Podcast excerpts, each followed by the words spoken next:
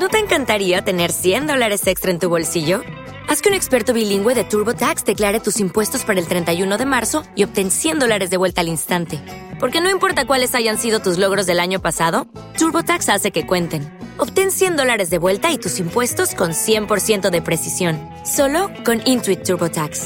Debes declarar para el 31 de marzo. Crédito solo aplicable al costo de la presentación federal con TurboTax Full Service. Oferta sujeta a cambios o cancelación en cualquier momento. Every day, we rise, challenging ourselves to work for what we believe in. At U.S. Border Patrol, protecting our borders is more than a job, it's a calling. Agents answer the call, working together to keep our country and communities safe. If you're ready for a new mission, join U.S. Border Patrol and go beyond. Learn more at cbp.gov/careers.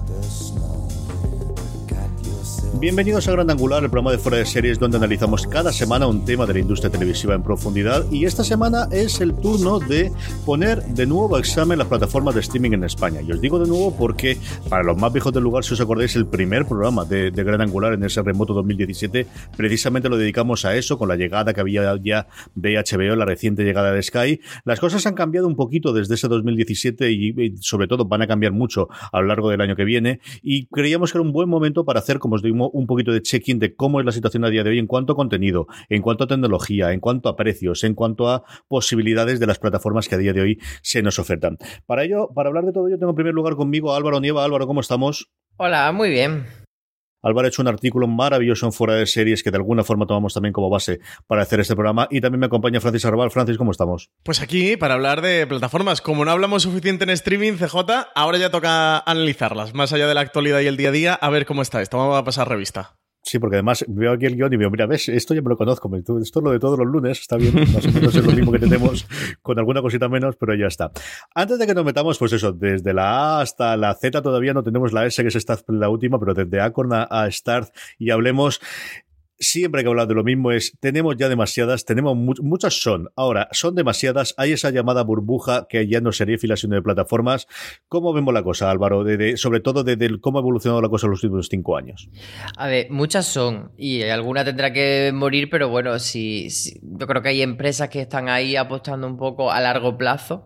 Eh, el caso de Sky, que yo creo que sí que está, ha puesto, digamos, la pica en Flandes y que todavía no es competitiva, pero que quizá lo será dentro de un tiempo por todo el grupo que, que le apoya detrás. Y, yo creo que lo importante es no estresarse como usuario, que no podemos tener todas las plataformas ni tenemos tiempo para ver contenido de todas las plataformas. Entonces, bueno, pues se puede hacer un picoteíto y saltando de una a otras. Tu, tu, tu, tema favorito de la burbuja de la serie, Francis. Sí, madre mía, me explota la cabeza cada vez que alguien saca el tema de la burbuja de las series. Pero en cuanto a plataformas, tengo que decir, hoy vamos a hablar de nueve, de nueve plataformas que están actualmente en España, que se pueden ya contratar. Y por ahí está asomando la patita HBO Max, que nada, se anunció la semana pasada ya el nombre de esta plataforma de Warner Media. Parecía que se iba a llamar Warner Media, que finalmente van a utilizar el nombre de HBO. CJ, como tú apostabas con, el, con la inclusión de este Max, pero es que está por ahí Disney Plus, que saldrá el 12 de noviembre en Estados Unidos y se espera que en torno al primer semestre llegue Europa Occidental, España incluido. Está Apple, que llegará por, por otoño y que ya permite contratar aquí en España Stars a través de él. Está esta de IMDB eh, TV, está la de NBC Universal también cociéndose, si Hulu o no da el salto internacional. Es decir, que si tenemos nueve, que ya nos pueden parecer muchas, madre de Dios, lo que nos queda. Y HBO Max, Disney Apple, estas no vienen para, para, para probar aquí a ver qué va a ocurrir. ¿eh? Estas vienen con una apuesta bastante, bastante fuerte. Yo lo que creo que vamos a tener es, distintas categorías y distintos niveles, ¿no? Y al final hay cosas que se quedarán como gran plataforma individual, es decir, seguir el modelo Netflix, que yo creo es más o menos lo que quiere hacer eh, Warner Media con HBO Max. Hay otro modelo distinto que es convertirse en el nuevo agregador, en el nuevo servicio de cable, ¿no? Y mm, sin pasar por el cable tradicional americano o por lo que aquí era el canal de pago, como puede ser Amazon Prime Video o, eh, o Apple cuando llegue, que tiene esa vocación de integrar contenido de terceros todos los posibles. Y otras, que yo creo que algunas de ellas comentaremos a día de hoy como puede ser Acordo como Start, que yo creo que están abocadas a si quieren sobrevivir, servirse como canales, ¿no? Como ya lo están haciendo a día de hoy ligado a una telefonía, pero también dentro de estos Amazon Prime Video, de estos Apple, yo creo que es cómo funcionará. Todo esto lucubrando, ¿no? Lucubrando de lo que puede suceder en los próximos dos años, como comentaba Francis, en el que nos llegue desde luego Disney y Apple, que ya desde el principio nos han dicho que, tanto su Disney Plus como su Apple Plus, eh, TV Plus, perdóname, eh, tiene vocación internacional y va a salir de esa forma. Y MDTV, que hace recientemente ya teníamos la confirmación, y HBO Max, que por fin tenemos el nombre confirmado acción oficial mediante nota de prensa de Warner Media Group, que es como se llama al final el conglomerado eh, que compone el, bueno pues todos los activos de, de, esa eh, corporación americana, mm, que es así que no sabemos absolutamente nada, ni sabemos precio a día de hoy, ni sabemos realmente si que tiene vocación internacional segurísimo, otra cosa que tenga la posibilidad de los derechos para ahí. Y luego también podemos hablar un poquito, Álvaro, de los que se han caído por el camino, porque yo recuerdo hace cuatro o cinco años que el gran lobo y el gran miedo es que vienen las tecnológicas, que vienen las tecnológicas, que viene YouTube y que lleva Facebook, y oye, yo no sé si en Estados Unidos habrán llegado, pero desde luego aquí parece que la cosa ha sido bastante, bastante gatillazo, especialmente en YouTube y Facebook, que mira que hay una, si hay un, un servicio una plataforma internacional, es cierto que con todos los problemas que han tenido relaciones públicas y de todo demás en los últimos dos años, pero que se ha quedado totalmente parada, como digo, eh, cuando era el gran coco al que tenían pánico todos los, los conglomerados mediáticos hace cuatro o cinco años. Sí, yo no sé si Facebook acabará muriendo, ¿no? Pero es una empresa gigante, pero me llama más la atención incluso la parte de YouTube por estar Google detrás. Lo que pasa es que YouTube tenía esa complicación de que todos, cuando aprendemos que algo es gratis, nos cuesta mucho que nos digan que, oye, que hay que pagar. O sea, entonces, ese anuncio que te sale cada dos por tres en YouTube de, oye, ¿no quieres probar un gratis? Como, no, no quiero probar un gratis, quiero tenerlo toda la vida gratis. Entonces, ahí yo veo que, cuesta un poco cambiar la dinámica de, de, que la gente entienda que YouTube puede ser un Netflix, aparte de ser lo que ya es. Entonces, es verdad que han hecho varias producciones, pero que no han ido cuajando y yo creo que al final se van a tener que quedar en el camino o buscar otras alternativas que no sean con esa marca o una cosa diferente. Sí, aquí sobre todo sorprende el, retroceso. Fíjate que Facebook tiene esta serie que, que, vale la viola de Sorry for Your Loss, que ha hablado bastante bien, que tiene segunda temporada, que va a haber una segunda temporada de ella en una estrategia no sé exactamente en Estados Unidos, porque no vivimos allí, cómo, qué, sensación puede tener el americano medio de estas dos plataformas, de lo que era YouTube Premium y, de lo que ofrece eh, Facebook en cuanto a series de televisión, desde luego aquí España. Y nosotros como prensa, que no teníamos ni un contacto de, prensa, de comunicación la penetración ha sido mínima y es verdad que sí que sorprende lo que tú decías, que los gigantes tecnológicos amenazaban un poco con dar el sartenazo en cuanto a las guerras del streaming y competir con Netflix. Parece que realmente de las tres competidoras, de las tres fuertes, la que va a quedar es Apple, que ha encargado su producción original, que hizo ya su presentación, eso, que sale ahora en torno a octubre, que, va a sumar los canales a su plataforma y que tiene más esa vocación de aglutinador, de hacer los bandering con, otros canales a su alrededor, más la producción original que, va a tener, más que YouTube y Facebook, que sí, que parece que se han quedado por el camino. CJ, no sé si tú ya le, le dictarías la sentencia de muerte, porque YouTube sigue teniendo Cobra Kai que le ha dado una tercera temporada eso, Facebook tiene esta segunda de Sorry for Your Loss, pero desde luego es casi algo residual o testimonial dentro de todo lo que estamos hablando y de lo que vamos a tratar en este programa, de lo que se está preparando o de lo que ya tienen muchas de ellas. Yo lo poquito que he leído, lo poquito que me llegan referencias de Facebook Video, de, la parte de producción original, es que le funcionan relativamente bien los realities, más allá de las, de, de las ficciones. Y como decías tú, yo creo que YouTube tuvo el gran ventaja o hándicap por otro lado, de, encontrarse con un exitazo absoluto como ha sido Cobra Kai y que va a intentar hacerlo en abierto, porque yo creo en la línea de lo que comentaba Álvaro es muy complicado al usuario medio de YouTube decirle ahora vas a pagar. Yo sí que lo hago, pero yo soy un tío muy raro que odia los anuncios y que además utilizo su servicio de música porque mi Spotify está totalmente eh, marcado por las reproducciones de mis hijas y yo no lo puedo utilizar para mí porque el ¿Por el algoritmo se vuelve loco, claro, se vuelve totalmente loco. Y así que utilizo una combinación de esa hasta que me pasé a Apple Music, pero utilizo al final YouTube Music. Pero eso comprendo que esto es una situación tremendamente extrañísima y que es un caso totalmente extremo de uso, ¿no? Pero, pero a mí sí me sale a cuenta de utilizar YouTube Premium, pero creo que somos cuatro gatos eh, los que lo utilizamos. La gran pregunta aquí, desde luego, y, y yo creo que podemos responder por nuestro lado, eh, a lo que todo el mundo está apostando es cuántas suscripciones es capaz de aguantar la personita media, cuántas tienen los usuarios y cuántas tenemos nosotros, Álvaro. Yo creo que aquí podemos comentar que también nosotros somos un rara avis porque hay muchos de los contenidos que se nos ofrecen a nivel de streaming, pero a nivel de usuarios, ¿cuál es la creencia que tienes tú de cuánto va a ser el, el- el número medio de, la- de lo que la gente está dispuesta a pagar o va a poder tener eh, como contenido habitual y, y cuántos tenemos cada uno de nosotros? Eh, yo, mi teoría es que máximo tres puede aguantar una persona porque en, en un mes, que es lo que paga mm, de cuota de suscripción mensual, eh, no te da tiempo a ver más. Yo tengo, tengo casi todas las plataformas de las que vamos hablar porque de algunas nos dan código de acceso para que podamos bichear y tal, pero yo en un mes no me da tiempo a usarlas todas, ni mucho menos. Y, sí que es verdad que unos meses usan más una, otros meses usan más otra, porque de repente tiene una serie de contenido que, que te resulta más atractivo, porque han estrenado algo, por lo que sea. Pero yo creo que, que si yo fuese un usuario que tuviese que pagar de mi bolsillo todas esas cuentas, lo que haría sería pues tener una principal y que, fuese la que más me diese contenido normalmente y luego ir saltando de una a otra. O sea, acumular eh, dos o tres series que sé que han estrenado que me van a gustar, tres temporadas, tres tal, y, hacerme una suscripción y cuando venga, cuando vea esa, pasar a otra y un poco alternando porque es imposible tenerlas todas y económicamente, ya no solo porque, porque sea caro, sino porque no la va a poder amortizar.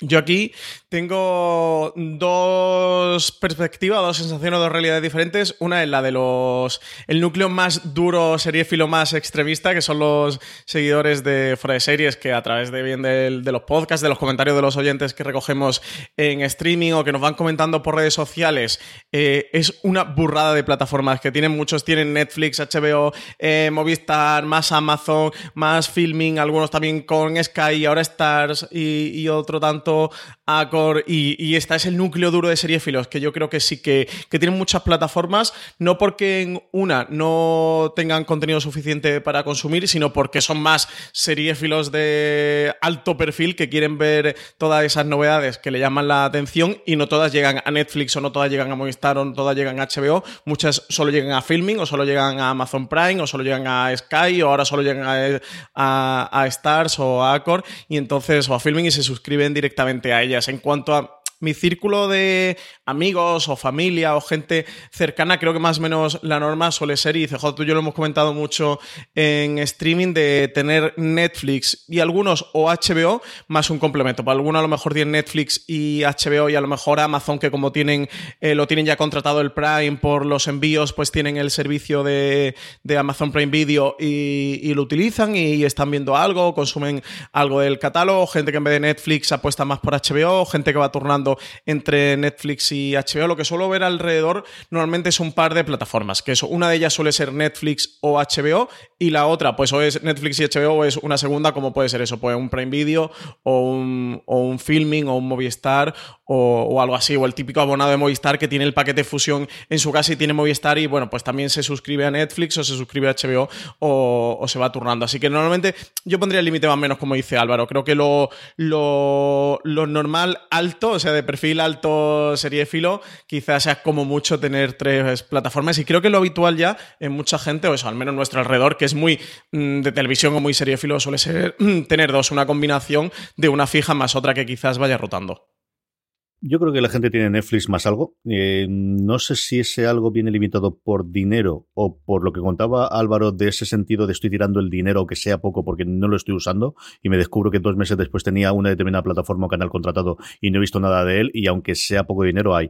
Yo siempre tenía la sensación de que la gente se suscribía y costaba mucho dar de baja, pero por lo que hemos hablado los últimos meses con algún director de comunicación de plataformas y de canales no es así. O sea, los, los movimientos mes a mes de altas y de bajas de canales en función del contenido que hay son importantes mucho más de lo que yo esperaba. Y yo creo que aquí nos falta por ver el, peso que tiene esas plataformas agregadoras como puede ser Amazon Prime Video cuando se hacen los canales o Apple como hace sus canales para la supervivencia de cosas como Acorno como Start Play, por lo que yo he oído de Estados Unidos, que por ejemplo tanto a, a hasta cierto punto HBO, pero sobre todo a, a CBS All Access le ha dado una segunda juventud, por no decirle que le ha dado la viabilidad, el hecho de estar contenida dentro de estas plataformas y el poder suscribirte a ellas y poder utilizar la parte tecnológica suya, el que no tenga que ocuparse el canal de toda la parte tecnológica con todos los problemas de reproductores que comentaremos en alguno de los canales y de las plataformas, si HBO te estoy mirando a ti y cosas similares, esto eh, es algo que, que, que, yo creo que, que puede ayudar el que puedas tener una suscripción más o puedes darte de alta y de baja de algún canal concreto de una forma mucho más sencilla que a día de hoy, que tienes que volver a crear un usuario, crear la contraseña, bajarte la aplicación,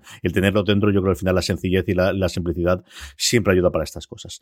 Vamos con el repaso, empecemos por el principio, Álvaro nos va a ir haciendo de maestro de ceremonias contándonos un poquito de qué funciona cada una de las plataformas, que, que tal y como lo ha hecho tan maravillosamente bien en el artículo. Empezamos por esta cosa rara llamada Acorn TV, háblalo.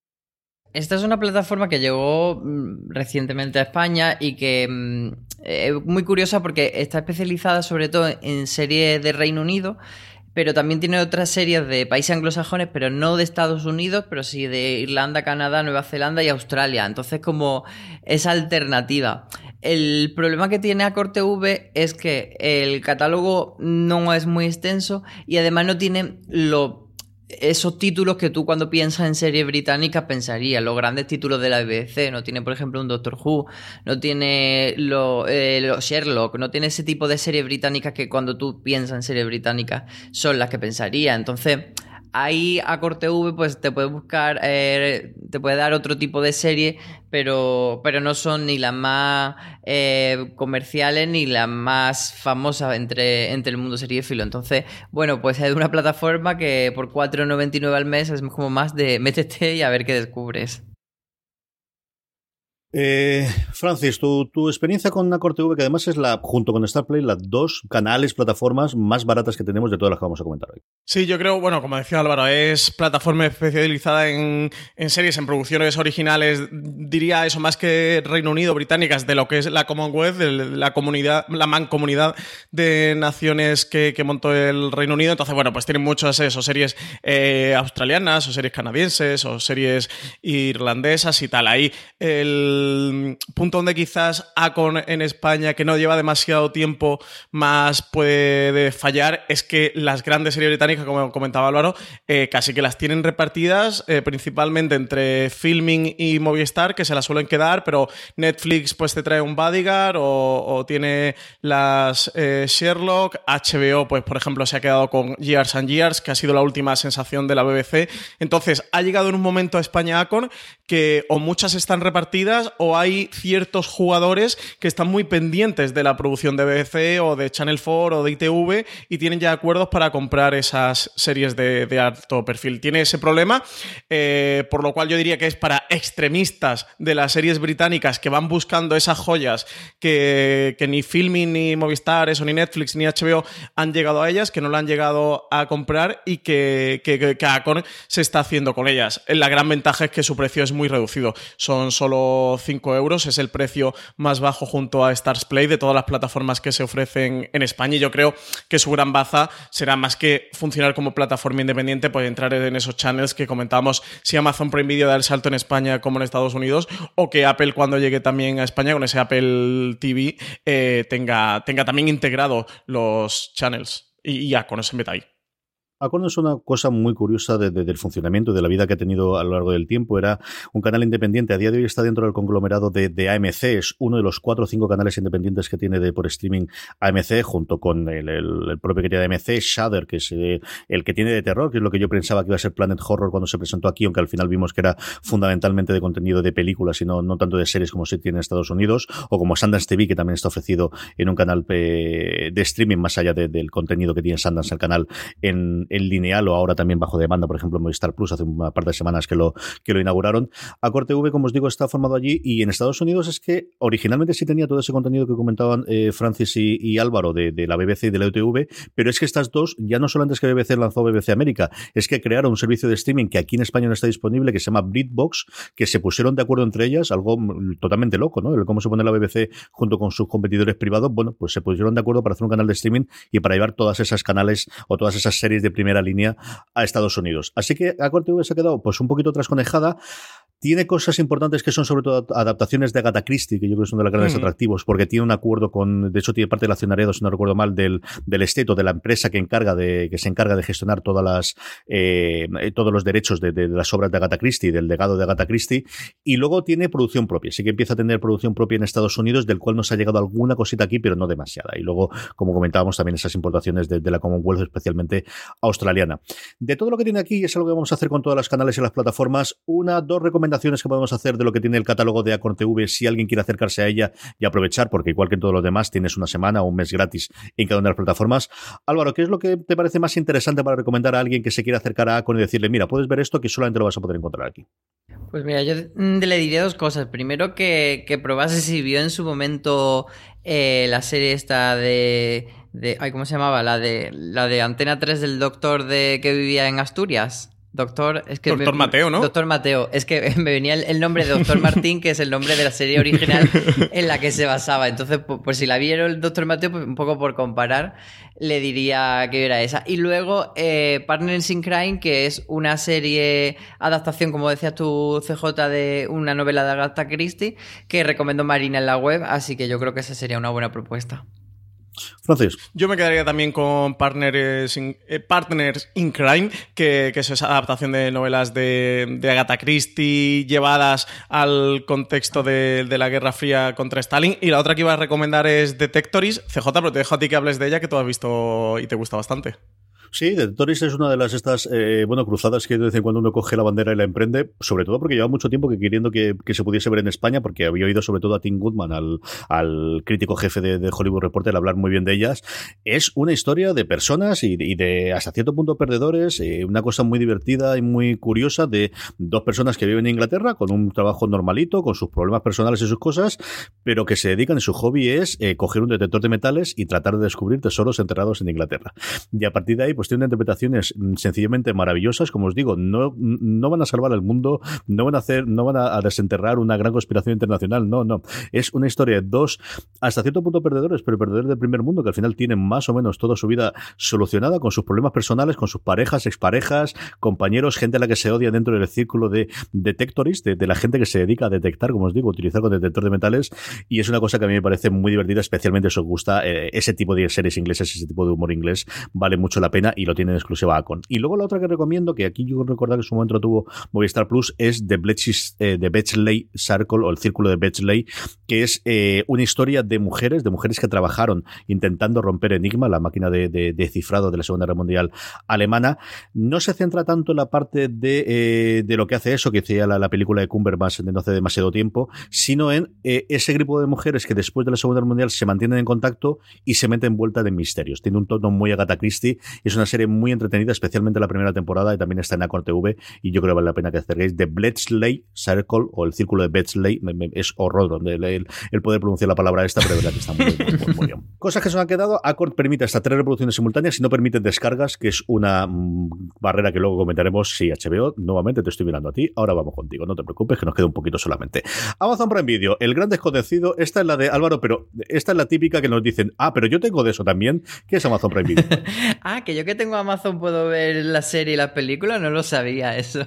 A mí me ha pasado con mucha gente que se lo he tenido que contar. Decías tú antes que, que tanto Acor como Star Play eran más barata, pero realmente Amazon Prime Video es más barata porque son 36 euros anuales, pero si hace el cómputo de 12 meses son 3 euros. Entonces es la, más barata realmente. Eh, Amazon en Estados Unidos es, bastante más, más grande, más potente. Aquí, allí sería un poco la, rival de Netflix. Aquí todavía está un poco así, así. Primero porque la interfaz es muy, muy fea, muy fea, es muy poco atractiva, no te aparecen los banners destacándote. O sea, yo recuerdo, por ejemplo, cuando salió Homecoming, que era como el, supuestamente la gran serie que tenía que tener en ese momento Amazon y te salía en una esquina ahí que la tenías que buscar porque la conocían, no te salía un destacado. Entonces, es como muy poco atractiva, pero realmente tiene un buen catálogo no a la altura de otras plataformas, pero sí que eh, las cosas que tiene como digamos de más antiguas están bien y tienen algunas series eh, propias que también están bien. Lo que pasa que, mm, que Amazon, desde mi punto de vista, está todavía como definiendo su estrategia, porque empezó con series más de nicho, más minoritarias, empezó con propuestas tipo eh, One Mississippi, I Love Dick, y de repente dijeron, no, ahora lo que queremos es pelotazos, que queremos series grandes y se pusieron a hacer cosas tipo Jack Ryan, están buscando ahora lo del Señor de los Anillos, entonces digamos que, que, han tenido un cambio de estrategia muy gordo y que todavía estamos viendo a ver dónde, dónde cuaja esa cosa. Aquí tenemos el gran reto de eso, que por delante de Amazon, de, qué, va a querer ser, porque yo por momentos, no sé qué pensáis vosotros, pero me da la sensación de que, eh, bueno, mira, como no tenemos claro, vamos a ir a por todas. Vamos a hacer eh, series de alto nivel, pero también seguimos arrastrando el tipo de producción original que teníamos de, antes, que con una estrategia diferente y, con otro mm, jefe de, Amazon Studios, pero vamos a ir también a los chats pero muchas de las series que llevamos a otros países, concretamente a España, eh, no se doblan o tardan seis meses o más en doblarse, incluso siendo original suyo, como pasó con The Marvelous Miss Maisel. Eh, no sé, para mí creo que tiene un, cacao en cuanto a estrategia o en cuanto a definición. A mí la plataforma como tal es verdad que no es la más bonita, tampoco me parece especialmente fea, aunque eh, no sean los mejores promocionando sus propios productos. A mí me ha pasado recientemente con Too Old to Die Young, que era el gran estreno de Amazon Prime Video, de producción original, con Nicolas Winding Refn, que le ha costado mucha pasta. Pues oye, eh, eres incapaz de encontrarlo en, en su home, pero es que ni en... Every day we rise, challenging ourselves to work for what we believe in. At U.S. Border Patrol, protecting our borders is more than a job. It's a calling. Agents answer the call, working together to keep our country and communities safe. If you're ready for a new mission, join U.S. Border Patrol and go beyond. Learn more at cbp.gov/careers. O'Reilly Auto Parts puede ayudarte a encontrar un taller mecánico cerca de ti. Para más información, llama a tu tienda O'Reilly Auto Parts o visita oreillyauto.com. Oh, oh.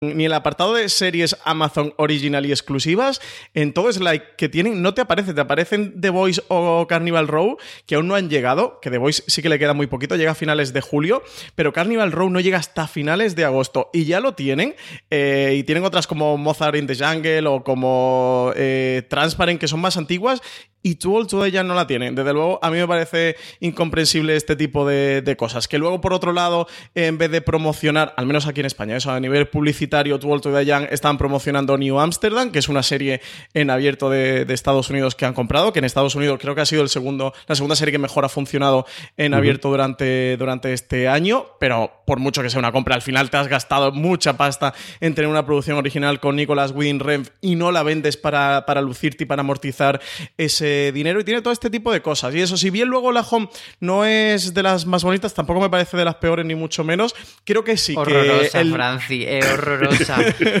las Esos grises que dices, pero bueno, bueno, bueno. Sí, que todavía hay quien, quien, los, quien los mejora por la tabla, por la tabla baja. Lo que sí me parece que está muy bien es el reproductor. ¿eh? El player, junto al de Netflix, me parece el mejor y diría que está un poquito por encima del de Netflix en cuanto al tema del, X-Ray, que es esta tecnología que como Amazon es propietaria de, IMDB, pues lo utilizan para tener toda la base de datos. Entonces, en el momento que tú estás viendo una serie, puedes pararla cuando quieras y te da la información sobre los actores que en ese fotograma están en pantalla y le puedes picar a su ficha directamente IMDB, te, te dicen la canción que está sonando de fondo, te dan una serie de experiencia, de información a raíz de, lo que está sucediendo en, en pantalla. Y luego el player lo que es el reproductor en sí, sí que funciona muy bien eso. Incluso llegaría a situarlo por encima, un, un peldañito por encima del de Netflix. Así que tiene, sí que tiene esto como punto fuerte. Para mí el otro punto fuerte de Amazon Prime Video es, como decía Álvaro, son 36 euros al año y no solo lo pagas por Prime Video, es que tienes el servicio de Prime, que es el de paquetería gratuita para, para que Amazon te mande eh, las compras a casa sin coste alguno. Eh, luego tiene algún servicio más, bueno, tiene un Music y tiene algunas cositas más eh, añadidas a ese Prime, así que bueno, el precio realmente sería bajo, sobre todo si lo divides entre, entre todo lo que te están ofreciendo a cambio. La otra virtud creo que tienen es este acuerdo que hicieron con las cadenas españolas para que las series se vieran en su plataforma. Eh, un acuerdo que ha producido, pues, por ejemplo, que Señoras de Lampa, tal y como se está emitiendo en Telecinco, está disponible en Prime Video, o que incluso otra serie de Mediaset, como era El Pueblo, haya llegado antes a Prime Video a que emitirse en, en la propia Mediaset. Así que bueno, para quien le interesen las series españolas y no quiera esperarse al lineal, pues las puede tener bajo demanda en Prime Video. Yo creo que bueno, sí que es uno de los puntitos a favor de la plataforma aquí en, España. Y bueno, como gran reto por delante, eh, los originals, a ver qué hacen, porque creo que de todas las aventuras, quitando Handcoming, Transparent, que ya se queda muy atrás, aunque hace muy poquito tiempo, de Marvelous Miss Maisel, quizás contadas ocasiones, eh, no, no han conseguido cuajar o, reventar esa barrera, eso quizás transparente de Marvelous Miss Maisel, sobre todo a través de los premios. Sí, o sea, sí, sí sobre todo a través de los premios. Pero no creo que se hayan convertido en series de las que en la calle se está hablando. Creo que Good Omens venía un poquito para eso y se ha podido quedar ahí casi que a medio camino. A ver qué tal con The Expanse, con, que, la, que la compraron de Sci-Fi, que ellos están produciendo la cuarta temporada, a ver si, si lo consiguen. Desde luego, su gran objetivo es la serie del Señor de los Anillos, que recientemente se anunció que, fichaban a Bayona para dirigir los dos primeros episodios y que va a estar como productor ejecutivo junto a Belén Atienza y que sí que viene a eso, a, pegar el sartenazo de que se hable de, la plataforma y para mí sería la, gran, la gran cuenta pendiente, el gran reto y a ver qué pasa con los channels CJ aquí en España, que es una de nuestras grandes incógnitas. Yo creo que llegan este otoño. Es una de las grandes fuentes de ingresos para Amazon en Estados Unidos y lo que le ha considerado eh, el tener el hueco. Y de hecho, yo creo que el, movimiento de Apple, eh, más que por competir con Netflix o más que, por tenerlo, es precisamente porque han visto que hay esa posibilidad de ser el nuevo, bueno, pues centralizador, ¿no? El, nuevo proveedor de, contenidos de Internet eh, para, para, de contenido multimedia. Lo que aquí sería un Vodafone o lo que sería un Orange o lo que sería un Movistar Plus, que ese papel pase ahora a, a un servicio tecnológico como puede ser Amazon o como puede ser Apple. Yo aquí tengo que agradecerle muchísimo a Amazon Prime Video que esté haciendo la labor del señor de recuperar alguna de las grandes comedias de los últimos 15, 20 años y, que siempre da gusto de ver, más allá de, las que está recuperando ya Netflix y que todos conocemos como The Office o como Friends y, todo el movimiento que se va a producir, cosas como 30 Rock, como todo, como Parks and Recreation, que está totalmente perdidas. Sí, ya sé que solamente en inglés, eso son los subtítulos y no dobladas, pero al menos las tenemos, que es una labor que en Estados Unidos eh, es fundamentalmente Hulu la, quien la tiene, que tenía esos derechos de las series antiguas y que aquí la tengan ellos. A mí es una aplicación que no me desagrada en cuanto a nivel tecnológico, yo creo que funciona medianamente bien y yo creo que en cuanto a producción propia han tenido éxitos que no esperaban ellos. Ellos esperaban ser un pelotazo con Man in the Castle y no lo fue y en cambio en comedia les salió pues que de repente Mozart y Jungle la llenan de premios y luego de repente Transparent exactamente igual y cuando tienen todo el problema con Jeffrey Tambor sale Mrs. Maisel, es decir, la parte de comedia barra media les ha funcionado extraordinariamente bien, al menos a nivel de crítica. Eso desde luego y hemos hablado mucho de, de los últimos cuatro o cinco años de series de producción propia que han tenido.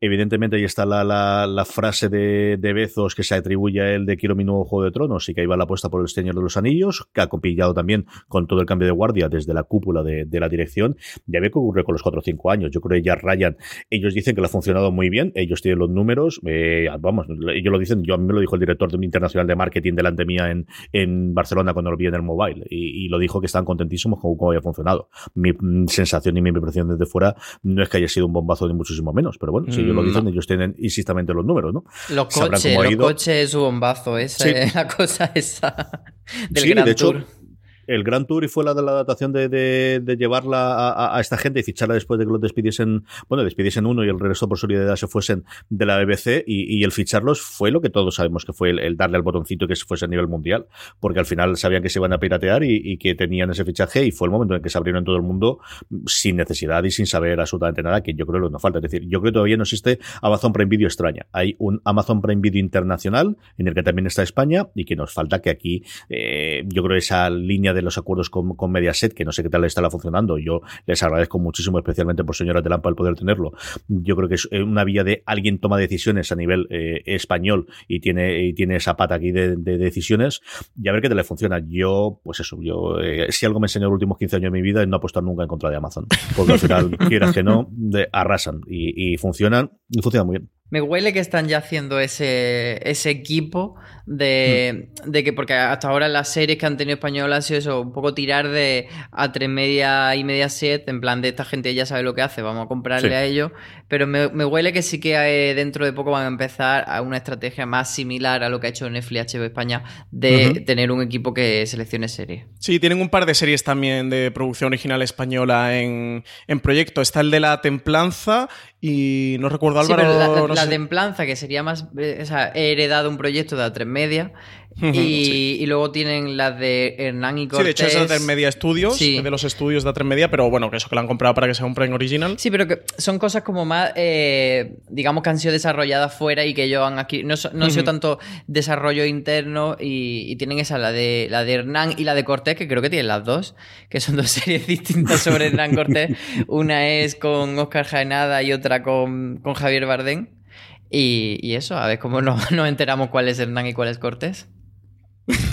A lo mejor fusionan las dos y es parte A y parte B de la serie y una evolución del personaje de Cortés. Eso tiene un remix maravilloso. Eso tiene son un remix actores. maravilloso de uno hablando con el otro, algo por el estilo. tú. Montaje paralelo. Eso, sí, sí, sí. Claro. A YouTube a ti me encomiendo. Ya verás tú cómo, nos sale. Están probando mucho con los documentales de deportes. Ahí tuvieron la parte de Six Dreams que yo creo que funcionó bien. También a, la- a Justin Wester cuando decidió que ya estaba bien de tramas y que quería hacer una cosita más entretenida. Y están apostando muchísimo también por la parte de deporte, que es la otra pata, ¿no? Igual que Netflix siempre ha negado totalmente que ellos se van a meter en el streaming de, de deporte en directo. eh, Amazon ya ha hecho sus probaturas, lo ha hecho con la Super Bowl, lo ha hecho con algún partido de la liga inglesa de fútbol y lo ha hecho con, con fútbol americano con un partido de, la liga regular y yo creo que eso también puede ir el invento. Recomendaciones, ¿qué cosas podemos, una, dos cosas que podemos recomendar de eh, Amazon Prime Video para que la gente se, meta en ellos y, descubran que sí, que ya que estén dando Prime Video lo tenéis eh, acceso a todo esto, Álvaro? Pues para empezar yo te voy a copiar la recomendación de ver 30 Rock, que no es un original, pero es de su catálogo y es una serie maravillosa que tienen ellos. Y, y luego tiraría por The Marvelous Mrs. Maisel, que es de los originales a mí es el que más me ha gustado, sin duda. Pues yo voy a tirar por otra de estas comedias que ellos han traído por primera vez a nuestro país, como es Parks and Recreation, eh, que ahí, bueno, pues Amazon creo que sí que también encontró uno de los puntos fuertes en, nuestro país de rescatar series que estaban inéditas y tenerla ellos en el catálogo. Y la otra va a ser Fleabag, una serie que tampoco es original de Amazon, que es la serie creada por Phoebe Waller-Bridge, para todos aquellos que estáis viendo Killing Eve, que quizás haya sido más conocida, más mundialmente conocida, iros a Fleabag, que es una de la media comedia de autor de unos 25 minutos que tiene dos temporadas, eso que las podéis ver en Amazon Prime Video y yo creo que son una auténtica joya. Yo, Patriot. Patriot es una serie sencillamente maravillosa. Ved el primer episodio, si os gusta no podéis dejarla. Y luego, porque si no, no puedo entrar en casa después, una de mis series favoritas de mis hijas, que es Dinodana, que es una serie maravillosa, si os gusta el mundo de los dinosaurios, para ver en familia de una chiquita que ve dinosaurios y que aprende cosas sobre dinosaurios. Viene dinosaurios, pues porque los efectos especiales en el 2016 o el 2015, cuando se hizo la, serie, te permitía poder tener dinosaurios una serie de animación para críos. Es una serie de verdad maravillosa, Dinodana. Filmín, Álvaro, ¿de qué va esto? Pues esto va más de cine, como dice el propio nombre. Filming ya no- no- nos orienta por ahí. Filming es una, plataforma eh, que, que nació, eh, una plataforma que nació en España y que nació con un objetivo de ser como más complementaria, de atender un tipo de cine que no era el cine más comercial de las grandes plataformas. Y, y pues eso, es cine independiente, cine autor, cine europeo. Y dentro de esa oferta cinematográfica que tiene, también tiene algunas series, como habíamos comentado antes, sobre todo británicas, tiene muchas series de la BBC y tiene un catálogo de series que no serían tampoco pues de las más populares o de las más mainstream o de las más que suenan, pero sí que son series buenas y que, y que por ahí merece la pena. Es el precio que tiene Filming es 7,99 al mes. Pero yo aquí sí que tengo siempre un problema con Filming y es que digamos que las, las películas más que te suenan más o las más conocidas o las que pueden ser más interesantes eh, son por taquilla. Entonces tiene una suscripción que tiene acceso a una serie de contenido, las series están incluidas en esa suscripción y luego algunas películas las tienes que pagar aparte. Entonces el, el, mm, perfil de filming sería más cinéfilo, pero bueno, ahí tiene unas series que no son demasiadas, pero que son bastantes, que serían como un complemento a esa oferta. Aquí, sobre todo, bueno, por el tema de las películas suelen ser las, las que llegan de estreno, o sea, las que acaban de llegar a la plataforma, sí que suelen entrar dentro del, de lo que ellos le llaman Premier, que sí que es verdad que un poco aparte que te- se te sale de la suscripción, que tienen ciertos bonos, pero se te salen. Pero bueno, en cuanto a series que es lo nuestro, eso, pues son 8 euros al mes. Yo creo que ellos empezaron muy poquito a poco, una estrategia muy lenta para ir probando a ver esto de las Tax day is coming. Oh, no. But if you sign up for Robinhood Gold's IRA with a 3% match, you can get up to $195 for the 2023 tax year. Oh, yeah. Sign up at Robinhood.com slash boost by tax day to get the biggest contribution match on the market. Subscription fees apply. Investing involves risk. 3% match requires gold for one year from first match. Must keep IRA for five years. Robinhood Financial LLC member SIPC.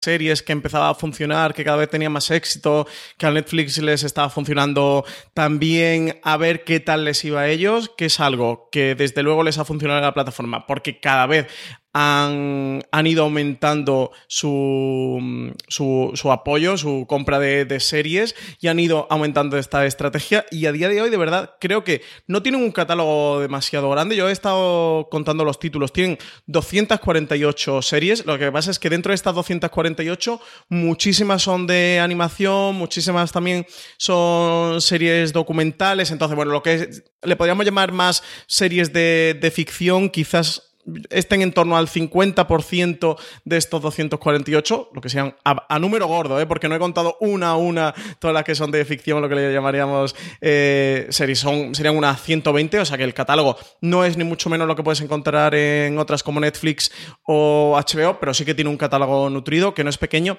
y sobre todo creo que Filming ha hecho muy buena selección editorial, que, que lo que han ido comprando está muy bien mirado, está muy bien estudiado y que sobre todo ha apostado por series europeas en general, británicas en particular, y que sí que tienen joyitas. Algunas de las joyitas que han salido de, la BBC o de la televisión británica que han podido pillar, las tienen ellos. De hecho, hay muchas de las que seguramente entiendo que podrían estar o estar en HBO, Netflix o Movistar, que, que ellos eh, han conseguido comprarlas. Así que para quien, para el tipo de serie filo espectador, que le gusten series europeas, sobre todo series eh, británicas, yo creo que Filming, más allá de, de, lo que te ofrece de películas, creo que sí que merece la pena contratarlo.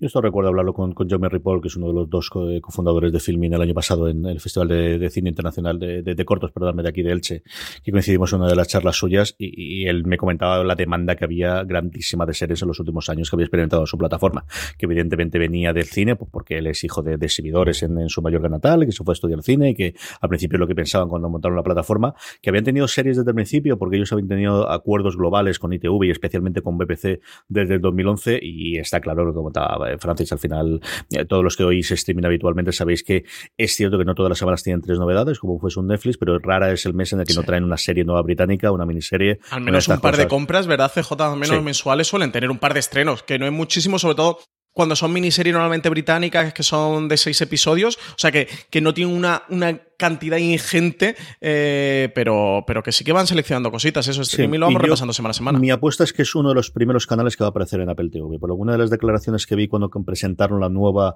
le dieron un lavado de cara a la plataforma, a la aplicación que tiene uh -huh. el Apple TV, y el propio Joe me dejaba, yo recuerdo que era en, el, en la Apple Esfera donde lo leí, en, el, en, en, en la, en, la web, eh, que, que sí, que ellos van a estar allí en cuanto abriesen la veda para los channels que van a entrar, porque veían clarísimamente que eso era posible de negocio, igual que estén integrados dentro de Vodafone, que es otra de las cosas también interesantes que cuando estáis eh, suscriptores de Vodafone podéis tener la, la, la, posibilidad de tener integrado dentro Filmin.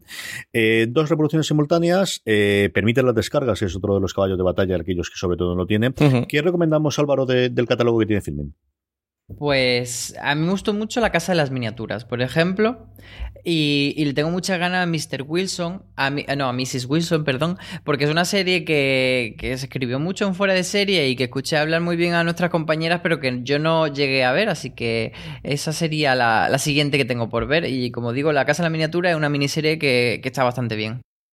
Pues yo me quedaría con The Wolf Hall, porque para mí es una de las mejores series de la última década, una serie de la BBC de Peter Kominsky, con repartazo como Damian Lewis, está por ahí Mark Rylance, está Claire Foy, está Tom Holland, el Spider-Man eh, actual. Eh, narra los. Bueno, está ambientada en la Inglaterra de Enrique VIII en el siglo XVI eh, y con toda la ruptura de cuando quiere anular su matrimonio para casarse con, con Ana Bolena y sobre todo, bueno, pues la transición que hay con Thomas Cromwell. Y la otra que, con la que me quedaría será, sería Inside Number 9, que es una comedia británica de humor negro, negro, negro, el más puro y el más eh, recalcitrante. Eh, para mí es una delicia. además, esta es de las compras, de las últimas compras que ha hecho Filming, creo que fue por principios de año, febrero, marzo, como tarde, tarde, tarde, que era una de estas joyitas de, la televisión británica que aún no habían llegado a España y que se ha hecho filming con todas las temporadas, la fue estrenando de manera escalada y actualmente están todas disponibles en su catálogo y sin duda me, gustaría recomendarla porque es de estas que me hace mucho la pena. Pero bueno, más allá de eso y tiene la casa de las miniaturas, de verdad que filming tiene alguna de las mejores series británicas de, lo, de, las que se van estrenando, así que yo sí que animaría a todo el mundo que, que le guste este tipo de, de contenido, que se acerque a filming y le eche un vistazo porque creo que es de las plataformas que están ahí un poquito con más joyas ocultas quizás. Eh, tiene Mr. Wilson, como comentaba Álvaro, con, protagonizada por Ruth Wilson, que no sé si seguramente si hubiera llegado a otra plataforma como HBO, Netflix o Movistar, se hubiera estado hablando más eh, de ella, porque sin duda la serie lo merece y tiene joyitas de estas ocultas como Informer, como Press, como Chimérica, eh, que se han ido estrenando, como The Virtues también, que se han ido estrenando en los últimos meses. A ver, yo cositas. Miss Wilson está muy bien, por cierto. Yo lo digo yo, que yo sí que la he visto. Em, aparte de, eso, tiene un montón de series de, detectives clásicos. Tiene cosas con Parot y tiene cosas con, con, un montón de, lo que puedes esperar de las series británicas de temporadas. Y luego, yo me quedo con dos. Una, que en su momento estrenó eh, aquí Cosmo y que ahora tiene filming en su catálogo, que es El misterio de Hanging Rock. A mí me gustó y me divirtió muchísimo, muchísimo. Aparte de porque la interpreta Natalie Dormen, que yo adoro por encima de todas las cosas. Y luego una serie de la que hablé no hace demasiado tiempo, no recuerdo si fue en, en un gran angular o un top, que es Whitechapel. Whitechapel es un una serie eh, procedimental policíaca eh, británica, en la ambientada, bueno, pues lo que entonces era la actualidad. Su primera temporada iba alrededor de que en Whitechapel volvía a haber unos asesinatos similares a lo que había ocurrido en su momento con eh, Jack el Destripador y especialmente la primera y la segunda temporada de las cuatro que dura están muy bien. Todas van recreando o, de alguna forma toman inspiración en asesinos clásicos británicos y esa es una serie que a mí me gustó de verdad cuando la vi muchísimo, muchísimo, muchísimo, pero de estas hay un montón. De verdad que en Filming tienen como 20 o 30 miniseries o series de de, poquitos episodios y distintas temporadas británicas de los últimos 10 años tienen bastante, bastante dentro del catálogo. Vamos con HBO eh, España. Eh, Álvaro, ¿qué decimos de HBO España a estas alturas del video? Pues yo, en mi artículo lo que decía sobre HBO España era que si Netflix o Movistar tienden a ser más generalistas, HBO España yo la categorizaría como una plataforma un poco más gourmet. entendiendo esto como que no tiene tanta cantidad, pero tiene más calidad. Entonces, mm, o, normalmente tiene las series como más eh, que gustan más a la crítica, series como más un poco más profundas, etcétera. Entonces, a mí eso es lo que me gusta de HBO España, pero es verdad que HBO España tampoco es exactamente HBO como Estados Unidos como canal. Aquí eh, combina eso HBO Original y también compras que están muy en la línea de HBO, como puede ser el cuento de la criada que es de Hulu, o las series que compran de FX, como Fosberdón, por ejemplo ejemplo, y, o, o Killing Eve, que es de BBC América, son series que no son HBO, pero que, que tienen mucho ADN de HBO, eh, de lo que entendemos por la marca HBO, pero luego también tiene una parte como más petarda, más eh, desenfadada, que estarían pues desde Siren, desde The Arrangement, tiene otras series así como Gran, Hotel, tiene muchas series Teen, tienen, luego pues tenía, no sé si las siguen teniendo, en catálogo tenían Big Bang, tienen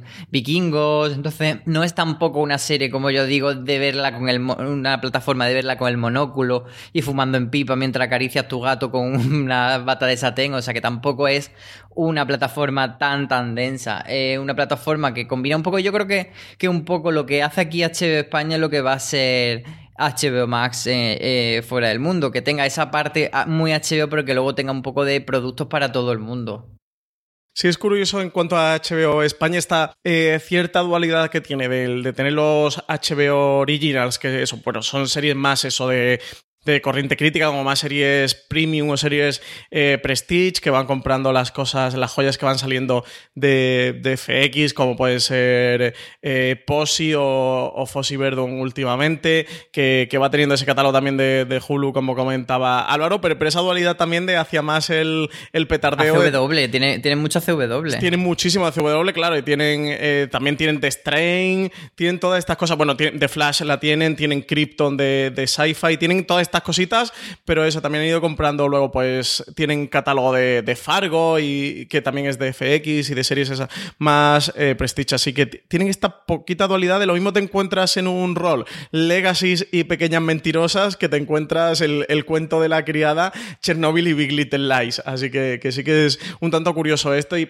sí que lo hace eso, pues tener un poquito una plataforma, no ser Netflix porque no van a tanta cantidad, cantidad de contenido, no estrenan tantísimo, su catálogo no es tan grueso, pero creo que sí que tienen el punto de eh, que en HBO cada uno encuentre eh, su propia serie o encuentre el producto que, que quiere ver, que, que, siempre fue un poco la, la, gran estrategia, la gran bandera de Netflix, pero HBO siempre tirando eso, vamos a tener series más prestige. Aquí también el punto fuerte que tiene HBO en España es su producción original nacional, que, que, ya la han comenzado, que el pionero ya la han estrenado, ya va por su segundo episodio. Sin duda, la recomiendo. Eh, está um, producida por Justin Webster Productions, la gente que, que estuvo detrás de El True Crime de Muerte en León y que narra la vida de Jesús Gil. Y nada, que tendremos Foodie Love, la serie Isabel Coixet, tenemos la de Patria, eh, de Aitor Gabilondo, tenemos 30 Moneda del Ex de la Iglesia, que llegarán entre finales de este año, principios del 2020. Y como punto fuerte este,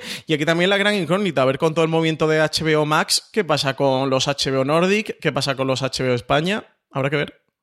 Y tenemos todo eso, Álvaro, dentro de una aplicación que tecnológicamente es, yo creo que la más odiada por todos los que tenemos que enfrentarnos con ellas y la que más correos, mensajes, tweets y mensajes en Telegram tenemos recurrentemente de todos nuestros oyentes y nuestros lectores, ¿no? Sí, es que, a ver, yo eh, Ahora me funciona mejor la aplicación. Al, hace unos meses o hace como una cosa de un año la aplicación de la tele me iba fatal y me funcionaba bien eh, usarlo en el móvil y pasarlo con, con Chromecast a la tele.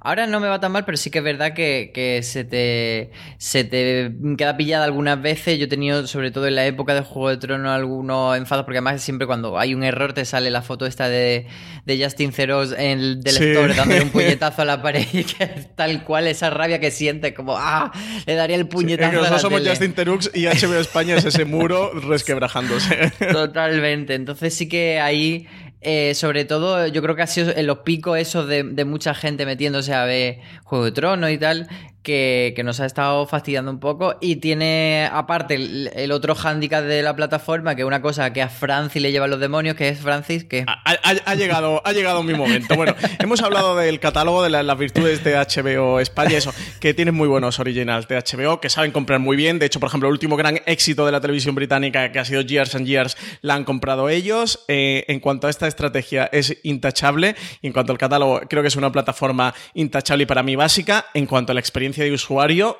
tengo que decirlo así, por momentos es lamentable y creo que no está a la altura y al nivel de lo que todos esperamos de, HBO. Eh, que a día de hoy no permitan las descargas offline, no tengan perfiles, las listas estén pensadas para películas y cuando ves series tienes que marcar episodio por episodio y añadirlos a una lista que cómo te vas, que, que te vas a meter episodio por episodio vas a estar esperando a que cuelguen el nuevo episodio porque además en HBO España normalmente o sobre todo lo que son eh, originales de HBO o con sus series originales van semana a semana. ¿Qué vas a esperar? ¿A que se estrene el episodio que ya lo puedes ver para añadirlo eh, a tu lista, a este watchlist? Eh, tiene algunas cosas de estas que creo de verdad que a día de hoy mmm, me parecen demenciales. O sea, eh, filming con dentro de su humildad de, ir trabajando poco a poco y levantar una plataforma que no son el gigante de HBO ni mucho menos tienen las descargas. De verdad, que HBO España no tenga técnicamente las descargas, a mí me estalla la cabeza y me fastidia mucho como usuario porque en casa ninguno lo necesitamos, pero cada vez que vas a hacer un viaje, que te vas en un tren, que te vas, en un vuelo, te vas en un autobús, eh, quieres ir eh, para aprovechar viajes en el metro o te quieres ir a la playa con tu tablet a verte una serie, no puedes. Y a mí me hace siempre que se me acumulen series de HBO, que se me atrasen series de HBO y que me dé mucha impotencia esta plataforma. Y, lo de los perfiles es otra cosa de verdad. O sea, Movistar Plus acaba de añadirlo, que lo ha añadido muy tarde, pero es que ya Movistar Plus lo tiene. Incluso Movistar Plus, que también tuvo las descargas un tanto tarde, eh, ya llevan nueve meses o un año con las descargas de su contenido activadas. Lo de HBO para mí, de verdad, es incomprensible. Un 10 al catálogo, un 0 a la experiencia de usuario. Bueno, como Francia ya se ha cabreado por mí, me ahorro el disgusto, que a estas horas y lo que lo que hace no está nada mal. Álvaro, de todo el maravilloso catálogo que en eso coincidimos todos, que tiene HBO, especialmente de HBO de España, eh, ¿qué recomendamos? Dos cositas rápidas para que la gente que, que, todavía no conozca alguna de ellas pueda descubrirlas. Pues una compra de FX me voy a quedar con Pose, porque es una serie que es sobre la comunidad LGTB, pero que no es solo para la comunidad LGTB, es una serie muy bonita, muy luminosa, muy didáctica en, contarte los problemas y la identidad de, las personas. Y me parece que una serie que no se le da suficiente reconocimiento precisamente por ser como muy que, la gente la vea como de nicho, pero no, es una serie para todo el mundo. Y luego, eh, original, pues vamos a decir Big Little Lies, por ejemplo, que es la serie del momento que, que, bueno, no creo que haya que vendérsela ya a nadie porque todos lo conocen, pero bueno, quien no la haya visto, una serie que es divertida, pero es profunda, pero interesante y, muy, muy gratificante de ver. Yo, pasado mi, pasado mi cabreo con la experiencia de usuario que ofrece HBO España, eh, una de las virtudes que tiene HBO España es que tiene alguna de las mejores series de la historia en su catálogo y voy a recomendar una de ellas, que es The Wire, que es una recomendación muy típica, pero que estoy seguro que muchos de los oyentes que nos están escuchando ahora no la han visto. Ahí tenéis cinco temporadas, diez episodios cada una, serie creada por David Simon, una de las mejores series de la historia, si no la mejor. Perfecta, para ahora que viene el veranito por delante, os la maratonéis. Sí que dosificarosla, ¿eh? Francis, es una serie de verano. es literalmente una serie de verano. A ver, yo soy muy intenso. para, mí, para mí esto es una serie de verano. Fresquita. o sea, para mí, pequeñas mentirosas, no, para mí una serie de verano ni euforia, para mí una serie de verano es The Wire. eh, y podría recomendar muchísimas más, como voy a hacer un poco de trampa, CJ, como Hermanos de Sangre, como Roma, eh, como etcétera, etcétera. qué eh, cruz, qué cruz. Dicho eso, mi segunda recomendación es la serie creo que quitando Juego de Tronos de este 2019, que ha sido Chernobyl. Hemos hablado mil veces de ella en los podcasts de Foreserie, así que no voy a comentar ya más de qué va, más allá de que tenéis que verla eh, y que está, la tenéis aquí disponible en HBO España. Y hace otra vez un poquito de trampa CJ, tenéis que ver El Pionero. La he recomendado antes, tenéis que ver El Pionero. Es una auténtica locura. Yo dos de mis series favoritas de todos los tiempos. Una que yo creo que al final con, con tanto The Wire y tanto eh, Breaking Bad y tanto Mad Men en su momento, que yo creo que se ha perdido bastante en los últimos tiempos, se nos olvida lo grande que era por momentos Los Sopranos. Y Los Sopranos sigue siendo una verdadera maravilla y, de alguna forma junto con Sexo en Nueva York, que siempre gusta también reivindicarla, eh, empezó esta pequeña revolución de los últimos 20 años de la serie de televisión y por algo es. De verdad que sigue manteniéndose 20 años después de su estreno, sencillamente maravillosa. Y otra, la nombraba antes la, imagen de, de Justin Teros pegándole el puñetero a la, a la pared de Leftovers, con una primera temporada más o menos complicada, es que a mí me gustó, pero que comprendo que pueda tirar atrás a la gente, pero desde luego las dos últimas son de lo mejor que he visto yo en los últimos 10 años en televisión, de cualquiera de esas dos, y hay 50 más, ¿eh? o sea, de verdad que en el catálogo de HBO y especialmente de HBO España podría recomendaros 50 o 60 series, y no me meto ni siquiera en la parte de animación, que también tiene un catálogo bastante, bastante interesante, tanto de películas como de, series de animación para la parte para críos, de verdad que están muy bien. Y CJ, eh, si yo recomiendo siempre que en HBO España no se puede descargar todavía el contenido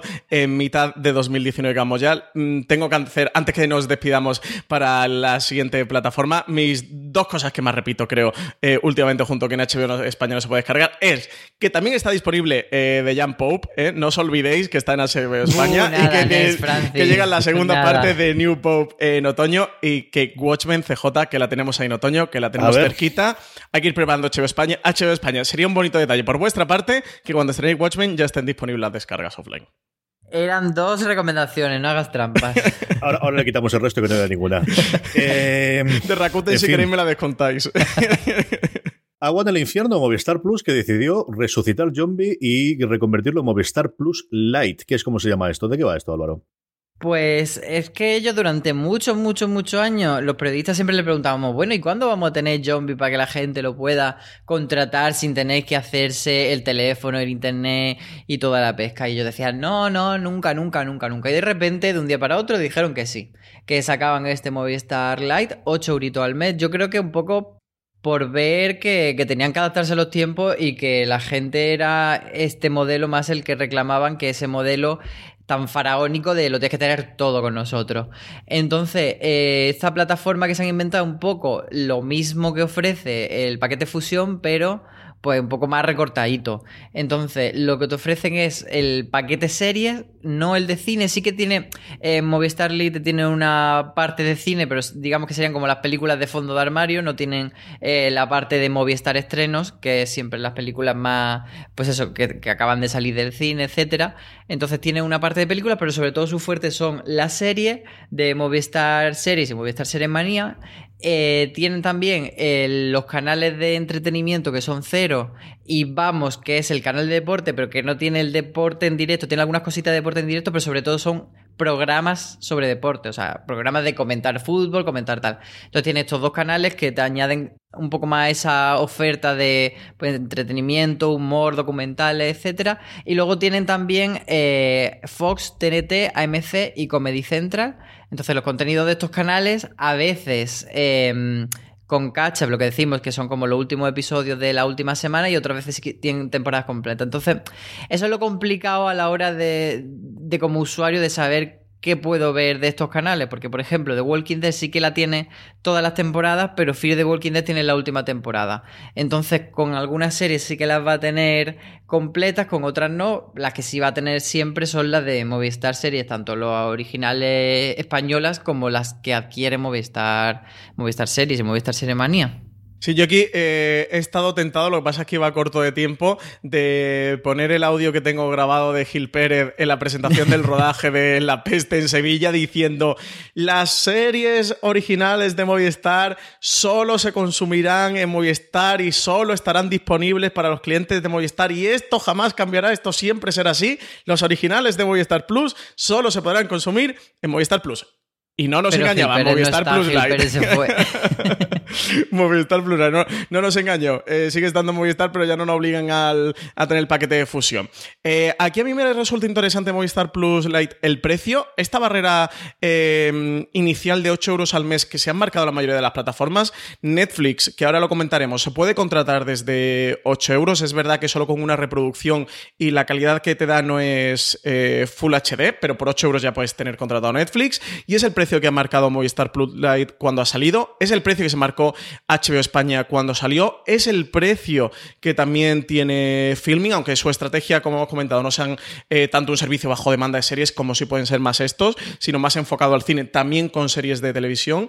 Y luego Sky España, como recogió un poquito de cable y bajó el precio, pero eso también lo comentaremos cuando lleguemos a Sky. Eh, así que nada, sale con un precio competitivo. Aquí, eh, para mí, la gran baza para los seriefilos es toda la producción original de Movistar. Eso, que solo, solo la podréis consumir, al menos legalmente si tenéis eh, Movistar Plus o ahora este Movistar Plus eh, Lite. Eh, yo creo que merece la pena seguirla. Al final están estrenando prácticamente un original al mes. También incluye lo lo comentaba Álvaro, canales como Fox, TNT, AMC y Comedy Central, canales temáticos que también tienen sus series propias. Y bueno, y en cuanto a complemento para el más seriéfilo, porque lo verá así, pues tienes la, programación original de y vamos, así que tienes la resistencia, y tienes leitmotiv y tienes lo Locomundo y tienen todo este contenido de de comedia que están haciendo o contenido de deportes como en Vamos, que por ejemplo ahora con Wimbledon han estado echando todas las fases y los partidos de, de Rafa Nadal y tal permite ya las descargas, han añadido recientemente los perfiles. Yo tengo mi foto del Inquisidor de la Pesta, está ahí Manolo Solo puesto en mi nombre, tiene sus dos reproducciones eh, simultáneas. Yo creo que han salido una plataforma competitiva. Tienen también todas las compras del acuerdo que ellos tienen con Showtime, más otras que van por ahí pescando, como The Good Fight, que es de CBO Sol Access. A mí me parece que han conformado un buen paquete. No sé vosotros qué, pensáis, pero yo creo que sí que, que, es competitivo y a ver también si van, si van sumando más allá a Movistar Plus Lite. A mí me sorprendió, pero no tanto como me sorprendió en su momento que Netflix integrase dentro de Movistar Plus. Eso eh, vaya por delante. Yo creo que tiene mucho eh, razón de ser el peso que ha tenido cero y en cierto punto vamos, ¿no? Yo creo que vamos, sí, evidentemente el fútbol no lo vas a meter aquí dentro, pero tienes el básquet, especialmente la NBA, que está pues cada vez más, más, interesante y que la gente ya se ha acostumbrado a verlo a esas horas y que ya es un fenómeno global, ahora que estamos además con toda la de fichajes. Tienes toda la parte del tenis que yo contaba Francis, o a mí, por ejemplo, me gusta el golf, tiene todos los medios, absolutamente todos, y los podéis ver todos, y, y también los torneos que hay aquí. Y yo creo que la gran baza, desde luego, es toda la parte de comedia que les ha funcionado, que ellos no esperaban, especialmente con Broncando con la Resistencia y todo lo que viene alrededor, ¿no? De hecho, si veis la publicidad que ellos hacen de muy big, la cara que sale en la I es solamente Broncano. O sea, la B y la G está conformada por imagen en general, pero es que Broncano sale en la B y sale en la G, en la I, el solo. O sea, si vais a la página ahora de, de Plus Light, es, es, lo que es. Bueno, pues, pues cuando tienes a alguien que te, ellos espera que te arrastres dos suscriptores y que no se van a suscribir de otra forma, pues esto es lo que ocurre, ¿no? Yo creo que eso es lo que le da sentido a tener un Movistar Plus Light. Por lo demás, pues como lo comentabais, ¿no? Acerca un tipo de series que hasta ahora era complicada tenerlas fuera de fusión y que yo creo son imprescindibles, como la de producción propia de, de, de, ellos, y especialmente alguna cosita de Showtime, que es cierto que Showtime ni de lejos es, es HBO, pero que tiene alguna cosa interesante y gracias a ese acuerdo conjunto que tienen, les atraen, ¿no? Y, y, y, a nivel tecnológico, la verdad es que no está mal desarrollada. No es la, la mejor del mundo, pero es que venimos de HBO y comentarla, sí. así que todo lo que lo sí. comentamos va a Yo creo que Movistar Plus podemos decir que es funcional, ¿no? Eh, tiene este que, que, a mí me saca bastante de las casillas de ponerte un anuncio o anuncio de publicidad cada vez que vas a, mí, a reproducir un contenido. Cabe una vez que es cuando me reproduce el anuncio, pero después no me reproduce el contenido. Sí, o sea, esa es mucho Estoy dispuesto a aceptar el anuncio, pero que me salga el anuncio. Entonces me salga la señal de es que no has cerrado es tu que no sesión en sitio no sí. puedes hacerlo. Vuelve no, a cargarlo, no, salte para atrás si y trágate otra vez el anuncio. Sí, es, ese es el único momento de verdad yo me cabreo. Esos cabreos son importantes. Lo que pasa es que, bueno, después si, si viene de Madrid detrás se pasa, pero ese cabreo suele ser importante. Yo hablando de, de, Movistar sí que diría que me falta en los últimos tiempos, sobre todo desde que entraron Netflix, HBO en España y Movistar fue perdiendo acuerdos con esto, sobre todo... Eh, recordemos, en la época de Canal Plus eh, tenía un acuerdo con HBO y todo lo que hacía HBO lo tenía Canal Plus. Entonces, a mí sí que me parece que las últimas dos, tres temporadas Movistar ha perdido mucho en cuanto a compras sí. de serie extranjera. Ha apostado mucho por los originales, que algunos le han salido muy bien y otros muy mal. Realmente un original al mes justifica pagar una suscripción al mes? Yo eso no te lo sabría decir. O sea, me parece que una plataforma más o como complemento de otra o una plataforma como más de para toda la familia, de que sí mm. que es verdad que con la parte del entretenimiento pues puede sumar como una plataforma para no una persona que, que solo busca series, sino que bueno, que busca tener un contenido más variado. Ahí lo puedo entender. Y me da la sensación de que este Movistar Lite puede ser también un poco un globo sonda de que luego mmm, hagan pruebas de a través de aquí puedes comprar partidos de liga o cosas así.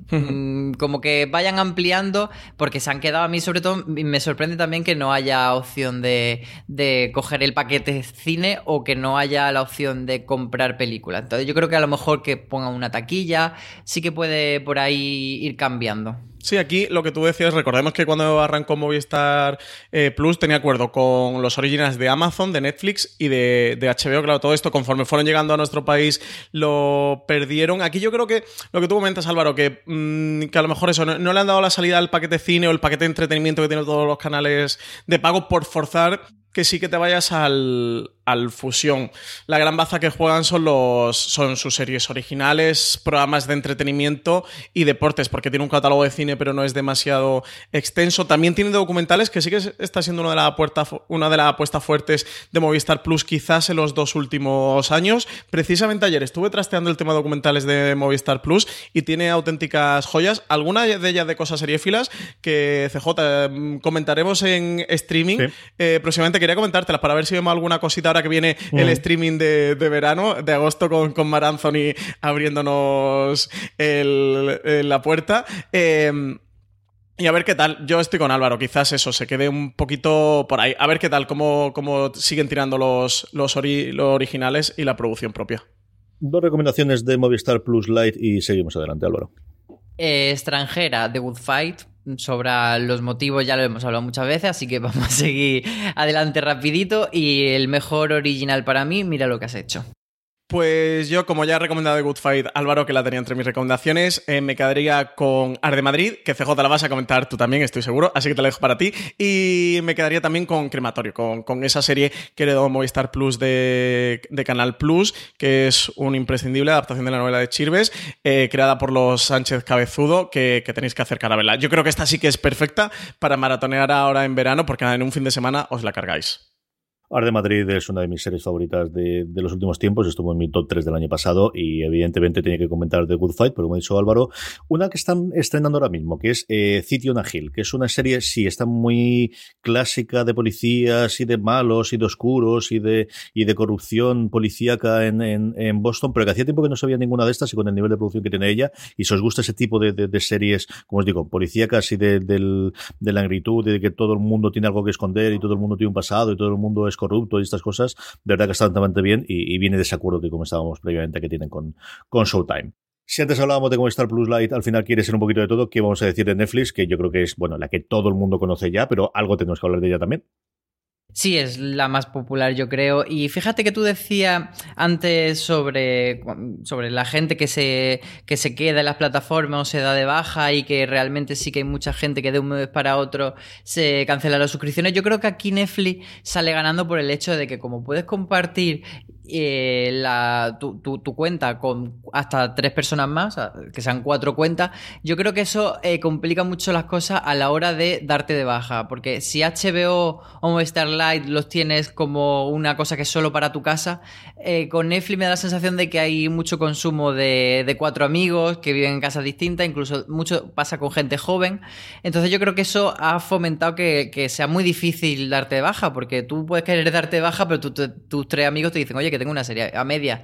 Entonces yo creo que por ahí van ganando ese terreno. Las suscripciones del precio de Netflix va entre los 7,99, que sería la, más básica, que es en SD, que yo creo que esto no lo tiene nadie, y luego la, de cuatro cuentas que decíamos sería la de 15,99, que, que ha, tenido una subida de, no sé si un euro, dos euros hace poco. Sí, un euro la intermedia y dos euros la superior. Y dos euros, sí. Entonces la, la apuesta de Netflix, eh, como hemos dicho muchas veces, que sea un catálogo vastísimo, que sea muy extenso, que haya de todo, pero sí que es verdad que últimamente vemos que prima más eso, la cantidad que la calidad. A mí con Netflix me pasa que, te tiran mucho rato pasando y pasando y que veo y que veo y, no encuentras. Siempre hay algo, pero, pero bueno, me parece que, que falta una apuesta por contenido un poco más selecto que, que por tanta cantidad y luego encima te cancelan día a día y así no vamos a hablar. Y es que vamos, Cindy las que están bien la tengo. sí. Son un poco churreros de, las plataformas de streaming. Eh, yo junto a Álvaro y Marina que, que vamos llevando el calendario de, la redacción, la cantidad de series que llegan al catálogo de Netflix, que seguramente mm, oyentes no, no hayáis escuchado jamás, es ingente. Eh, CJ, contigo que hacemos el, el, guion de streaming semana a semana, e intentamos meter muchas, pero muchas veces filtramos de, es que es una serie eh, de Arabia Saudí que no sé qué, que, que, llega al catálogo, que la entierran, que, que no la conoce nadie, que, llega sin, sin, difusión, sin tampoco tener una, un estándar de calidad. bueno, es una serie que, ellos no están moviendo, pero vamos a coger y vamos a aprovechar para reivindicarla. No vamos a descubrirle a la gente esta, esta joya oculta en el catálogo de Netflix. No, no son joyas. Están ocultas, pero lo de joyas no lo tiene. Yo creo que este para mí es el, el gran handicap de, de Netflix Creo que la ventaja que tienen con esto, bueno, es que ellos prueban mucho, eh, prueban constantemente, cuanto al final es también un, punto de estadística, de, matemática. Cuanto más palos pruebes,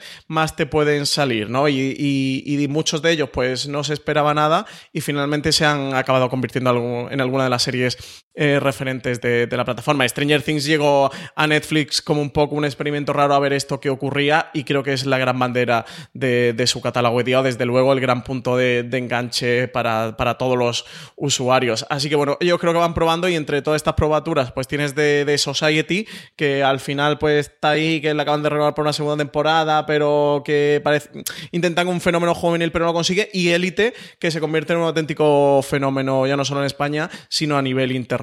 Entonces, bueno, tiene este puntito un poco complicado. Creo que Netflix, más que en ninguna otra plataforma, sí que hace falta esta labor de, de selección, de filtrado, de lo que realmente merece la pena, de lo que realmente no, Por el contrario, pues sí que es verdad que esta estrategia Netflix de que haya un Netflix para todos los usuarios, creo que sí lo consigue, que es la plataforma eh, que puede tener menos eh, una línea marcada, un target marcado, que su target es todo el que tenga de 8 a 16 euros para, para, pagar Netflix al mes y para darle un contenido a, todo tipo de usuarios o a usuarios en cualquier día, en cualquier estado de ánimo, en cualquier situación. Creo que esa ventaja sí que la tiene Netflix en contrapartida, que es que tienes todo tipo de series, eh, sea la que sea, del país que sea, del género que sea, con los actores que sean. Eh, bueno, pues sí, pues sería una virtud del detrimento es eso, que, hay que filtrar, que hay que seleccionar mucho y que hay que escuchar y hay que leer mucho fuera de series para saber lo que merece la pena y para saber lo que no merece la pena acercarse. Eso es lo que todo el mundo se va a comparar al final y es el enemigo a batir, ¿no? Cuando en la época, pues los primeros 2010 todo el mundo quería es el, el, que iba a acabar con el iPhone o el teléfono nuevo, el nuevo que iba a ser el iPhone killer que dicen los americanos, ahora todo el mundo quiere una plataforma que, que, acabe con Netflix. Porque al final Netflix es la pionera en, en, convencer al mundo que se puede pagar por contenido, ya no solamente Estados Unidos y Canadá, que tenían tradición por la parte del cable, pero la que convence a, primero que puede funcionar un servicio de contenidos a nivel mundial, y son los primeros que le dan al botoncito y están en 192 países, a que series de otros países pueden funcionar, que no solamente las anglo anglosajonas pueden funcionar en el mundo y solamente en Estados Unidos. Y Narcos, yo creo que ahí rompe una laza clarísimamente y en menor medida o en una medida posterior, desde luego, la Casa de Papel, en la que siempre se establece como el, el, el bueno, pues el, el, estándar, ¿no? De, a nivel tecnológico de su plataforma. Si tienes una pantalla negra conectada a Internet, vas a poder ver Netflix. Da lo mismo que la televisión sea más antigua, da lo mismo que el móvil sea más antiguo, da lo mismo que sea eh, hay cualquier cacharro que conectes a la tele, vas a poder verlo. Esa es su estrategia. Desde que decidieron que fuese su estrategia, tuvo un momento de duda hace siete años, ocho años aproximadamente, en el que hacemos una caja o estamos disponibles en todos los sitios. Tenían sus ventajas y sus inconvenientes y al final optaron por esta parte, que es, sabes que si tienes una pantalla que se conecta a Internet, un cacharro que se conecta a Internet, vas a poder ver Netflix, sí o sí. Y luego, lo que comentaba Loro, yo creo que es importantísimo y es el secreto, yo creo que peor guardado que todo el mundo conocemos y que todo el mundo es el, elefante de la, de la habitación y es que, eh, por mucho que digan de las tres tarifas, realmente hay una y única, que es la de 16 euros ahora, ha subido dos veces dos euros en tres años, empezó siendo de 12, luego de 14, luego de 16, que es la que se comparte. Y yo creo que al final las subidas de, de precios, pues hombre, evidentemente, más allá de los cabreos de Twitter y de Telegram que vemos, y ahora para qué me voy a quitar, de aquí, donde realmente puede pegar un puñetazo, donde pueden cambiar mucho las cosas, es si un día se toman en serio, igual que Spotify, igual que todos los demás de suscripciones que tienen se, reproducciones simultáneas, deciden no, a partir de ahora vamos a controlar las IPs y si no están lo que dicen los términos del contrato, que es que es dentro del mismo domicilio y que sean de la misma familia y que convivan juntos, esto le pegamos fuego, donde ahí sí que podría cambiar muchísimo las cosas pero ellos no es que se hagan los locos, sino que lo conocen perfectamente, pero es la línea de lo que comentaba Álvaro. Yo creo que les sirve para retener a la gente, son conscientes de que es gente o tienen estudios de que es gente que si no, no estaría dispuesto a pagar y deciden tener esos 16 euros mes a mes, que es lo que hace que su negocio siga funcionando y con estas subidas. Y al final, bueno, pues, pues Netflix es lo que todos conocemos, ¿no? Y, yo siempre con toda la anécdota del día que yo decidí que, que Netflix ya ha llegado al mainstream totalmente, fue hace un par de años en el que mi madre y mi hija en el mismo día me hablaron de Netflix como eh, sinónimo de televisión. Y era el de, bueno, pues eso está totalmente roto. Si ya la generación por encima mía y la por debajo mía entienden que su televisión es Netflix y hace que los chiquillos, los que tenemos chiquillos en mi generación, no entiendan qué es esto de los anuncios y por qué me están molestando el que pueda ver el siguiente episodio, pues, pues es, es un simultáneo de, de, de que algo ha cambiado. Y es la mejor experiencia de usuario, sin duda, al final. Yo creo que es la plataforma más friendly para todos, que a todo el mundo le funciona, tenga un nivel tecnológico más alto, más bajo, que, desde, un primer momento tuvo los perfiles de usuarios, que te puede añadir listas de contenido. O sea, en cuanto a funcionalidades, de hecho, todos los que han venido detrás le han ido copiando, como Movistar, etcétera, etcétera, han ido siguiendo un poco la estrategia de Netflix. Fue, no sé, CJ si en Estados Unidos lo llegó a tener alguien antes, pero fue el primero que tuvo la descarga offline, ¿no? Del contenido. Amazon lo antes? Seis meses o nueve meses antes. Fue la primera que yo recuerdo que lo tuvo en su, en su momento en Estados Unidos. Sí. Y luego, y nosotros solamente hablamos de series, porque si ya el contenido en series es totalmente inabarcable, nos quiero decir cuando sumas documentales, cuando sumas stand y comedia. y cuando sumas eh, toda la parte de. Sí, tiene mucho cine también Netflix.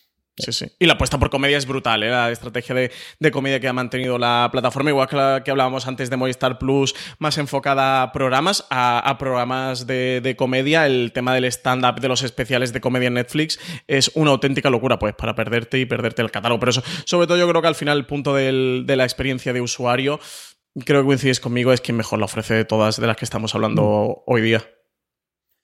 Álvaro, dos cositas de Netflix rápidas para pasar por Rakuten. Pues la mejor serie producida por Netflix de comedia y cancelada traperamente tras solo tres temporadas, pero rescatada gracias a Dios por Pop TV, día a día, es mi primera recomendación. Y con la segunda recomendación voy a hacer un poco de trampa porque no voy a recomendar una serie, sino un programa de cocina y humor que es Nailed It, que es mi lugar feliz cuando que lo pongo muchas veces cuando te apetece ese momento de estar a gustito viendo la tele y pasártelo muy bien. Yo soy ultra fan de Nailed It, ultra fan. Vamos a tener versiones española, que está mi hija Charlotte loca por haber a versión española de episodios. Sí, sí, a mí, me, encantaría participar. No, Señores de Netflix, si me estáis escuchando, por favor, llamadme para participar. La también, ¿eh? mexicana, La mexicana ya existe y anunciaron que tendría una nueva temporada de la, de la versión americana. No me acuerdo si alguna cosa especial y alguna cosa con, con All Star y tal. Y luego tres o cuatro versiones internacionales, incluido una española. es que no leéis las cosas. Oye, que no llamen a nosotros. Sí, sí, CJ es muy cocinillas y muy gente de Netflix. Y, y, Álvaro y yo creo que podemos ser buenos pinches tuyos. CJ, tú sabes que yo también soy bastante cocinillas. Oye, que nos llaman a nosotros Team for de Series eh, en Elite, en Netflix, para el mundo. Eh, yo de recomendaciones, eh, creo que es un imprescindible para quien llegue por primera vez a la plataforma. Además, acaban de estrenar tercera temporada Stranger Things. Voy a hacer trampa con barra The Crown, porque la gran serie, de verdad, de verdad, de verdad, de producción original de Netflix es The Crown. Pero como estoy seguro, CJ, tú la vas a comentar, ¿verdad? No, porque ya cuando tú yo había cogido la continuación, así que no viene mal. perdido turno, ya está. bueno, como CJ realmente sí que le iba a comentar, pero se le ha olvidado de Crown, porque es su serie favorita de ver. Voy a decir mi, mi, serie favorita de ver de Netflix, que es Master of None, la, la de la media de Aziz Ansari, comedia de autor de Aziz Ansari, que por cierto, eh, está grabando un especial de comedia su segundo. Está ya emitido. ¿O está ya? Ha salido ya. El, especial de Aziz Ansari las americanas están ya, así que si no se ha estrenado ahora, se estrenará esta semana. Sí, sí, está ya, está ya. Acá pues creo que hoy. Oye, pues chicos, dejo, tengo que cortar el podcast que me ha sido Sari right now. Eh, pues sí, eh, ya tiene otro especial, así que a ver si se pone a preparar la tercera temporada de, Master of None. Tuvo también un medio escándalo sexual con un tema también un poco complicado, que no sé bien cómo acabó la cosa ni, ni hasta dónde estaba implicado o no, pero tuvo también una, cosa de estas y la tercera temporada de Master of None se quedó por ahí paralizada. También él decía que, pues como los Javis el otro día comentaban en el live, que, que querían mm, que la tercera temporada de la serie no se impusiera, eh, hacer una tercera temporada se impusiera sobre realmente tener una idea y saber qué querer contar en la tercera temporada. Hasta que no tuviera realmente algo que contar y tuviera experiencias para tratar y tal, pues no se iba a poner con una tercera temporada de Master of que quedaba ahí un poco latente y eso luego coincidió con todo el tema del escándalo que, que, tuvo y ha estado muy, muy, muy apartado durante un tiempo. Eso ahora ha vuelto con este especial de comedia, ahora en Netflix, right now. Eh, pues nada, pues eso son mis recomendaciones, CJ. Yo, aparte de Crown, que evidentemente es mi serie favorita de Netflix, eh, dos cositas de animación. Una, eh, la otra, la, la, segunda serie quizás, junto con Crown que más me gusta, que es Boya Hosman, una serie de animación para adultos que tenéis que ver la temporada completa. Esta es la primera serie que yo tengo constancia y además soy los creadores de Hicimos la serie de esta forma porque sabíamos que la gente iba a ver episodio tras episodios eh, en el inicio del binge watching y luego eh, Álvaro hablaba de, un lugar feliz con el lead, otro de mis lugares felices y que sé que los dos nos gusta mucho también mis hijas, que es Hilda. Hilda es una serie de animación sencillamente maravillosa para críos, pero también para mayores. De verdad que es una absoluta y total delicia de la que he descubierto que hay una app para, para de juegos que todavía no he probado, pero que tengo que trastear. Que yo os contaré qué tal está. Vamos con Rakuten, cuéntame de qué va esto y qué, es lo que nos ofrece a los los Rakuten TV a día de hoy, Álvaro. Pues Rakuten TV, que llegó a España como Wacky y ahora es Rakuten TV, es una marca paraguay que tiene dos cosas. Por un lado tiene lo que ellos llaman taquilla, que sin ser usuario tú puedes alquilar películas, y luego tiene la suscripción mensual de contenidos, que eso ya sí que se llama Rakuten Wacky. Entonces tiene estas dos opciones y, y una plataforma que es la de las típicas que dice, ¿y esto quién lo tiene? bueno, pues esto, aparte de poderlo coger independientemente, eh, te lo ofrecen con Orange. Entonces yo creo que mucha gente eh, quizá lo tenga por ahí. Eh, Rakuten TV es una plataforma bastante generalista, pero sí que es verdad que el acuerdo principal de compra de contenidos que tienen es con el canal Freeform, entonces eso sí que le da un poco de carácter o un poco de, de, línea editorial. Entonces tiene muchas series eh, juveniles, muchas series así, comedia y tal. Entonces yo creo que es una plataforma un poco para alguien que no es especialmente seriéfilo y que quiere ver pues, cuatro cosillas de vez en cuando y, poco más. Y comprar alguna película y eso. Entonces, es una plataforma que a mí no me parece especialmente interesante, pero bueno, que está ahí y que tiene alguna cosilla de catálogo que merece la pena. Yo de todas las que estamos hoy analizando, eh, que están disponibles en España, para mí, a nivel de, series de televisión, a nivel de serie filo, es la que se me queda más coja. He sumado los contenidos que ofrecen de series y son 31, 31, y de ellos eh, tienen algunos como Kevin from Work, mm, Twisted, La vida secreta de un adolescente o Alone Together, cambiadas al nacer. Bueno, series como que son poco relevantes. De hecho, eh, mm, yo en recomendación me voy a quedar con una CJ y poco más. Creo que que es una plataforma que funciona mucho más como taquilla de, de cine, que en algún momento intentó hace un par de años, tres, meterse en esto de las series. Entre medias estuvo el acuerdo de Freeform, pero yo creo que luego ha salido y que lo que va entrando en su catálogo es pues la parte esta del acuerdo de Freeform con el que metieron. De hecho, quitando el acuerdo de Freeform, eh, tienen mm, literalmente cuatro o cinco series más eh, y punto, que son también precisamente de, de ABC. Recordemos que Freeform y ABC forman del, del mismo conglomerado de, que ahora es de Disney Disney. Eh, y es que no tienen mucho más. Es que no tienen mucho más. Lo habéis dicho todos. Yo, y además, ellos son conscientes, es así. Yo también hablé con ellos en el mobile cuando estuve en Barcelona y dijeron, no, no, nos apuestas por la parte de cine y especialmente por la parte de alquiler de segunda ventana y, eso parece que es lo que les funciona. Supongo que de esa integración que comentaba Noranche en Álvaro, así que no hay mucho más que comentar de, de Rakuten TV, como mucho, pues eso, de, a la gente que tenga ya el servicio y que pueda acercarse a él, pues lo tenga especialmente yo creo por las películas, algo del catálogo que podemos recomendar, Álvaro. Pues mira, yo voy a tirar por dos series que tienen bastante en común y es que son dos comedias de amigos y que empiezan eh, bien, pero que con el tiempo van cogiendo mucho más el tono y se van haciendo muchísimo más divertidas hasta ser dos comedias realmente brillantes que son Happy Endings y Cougar Town.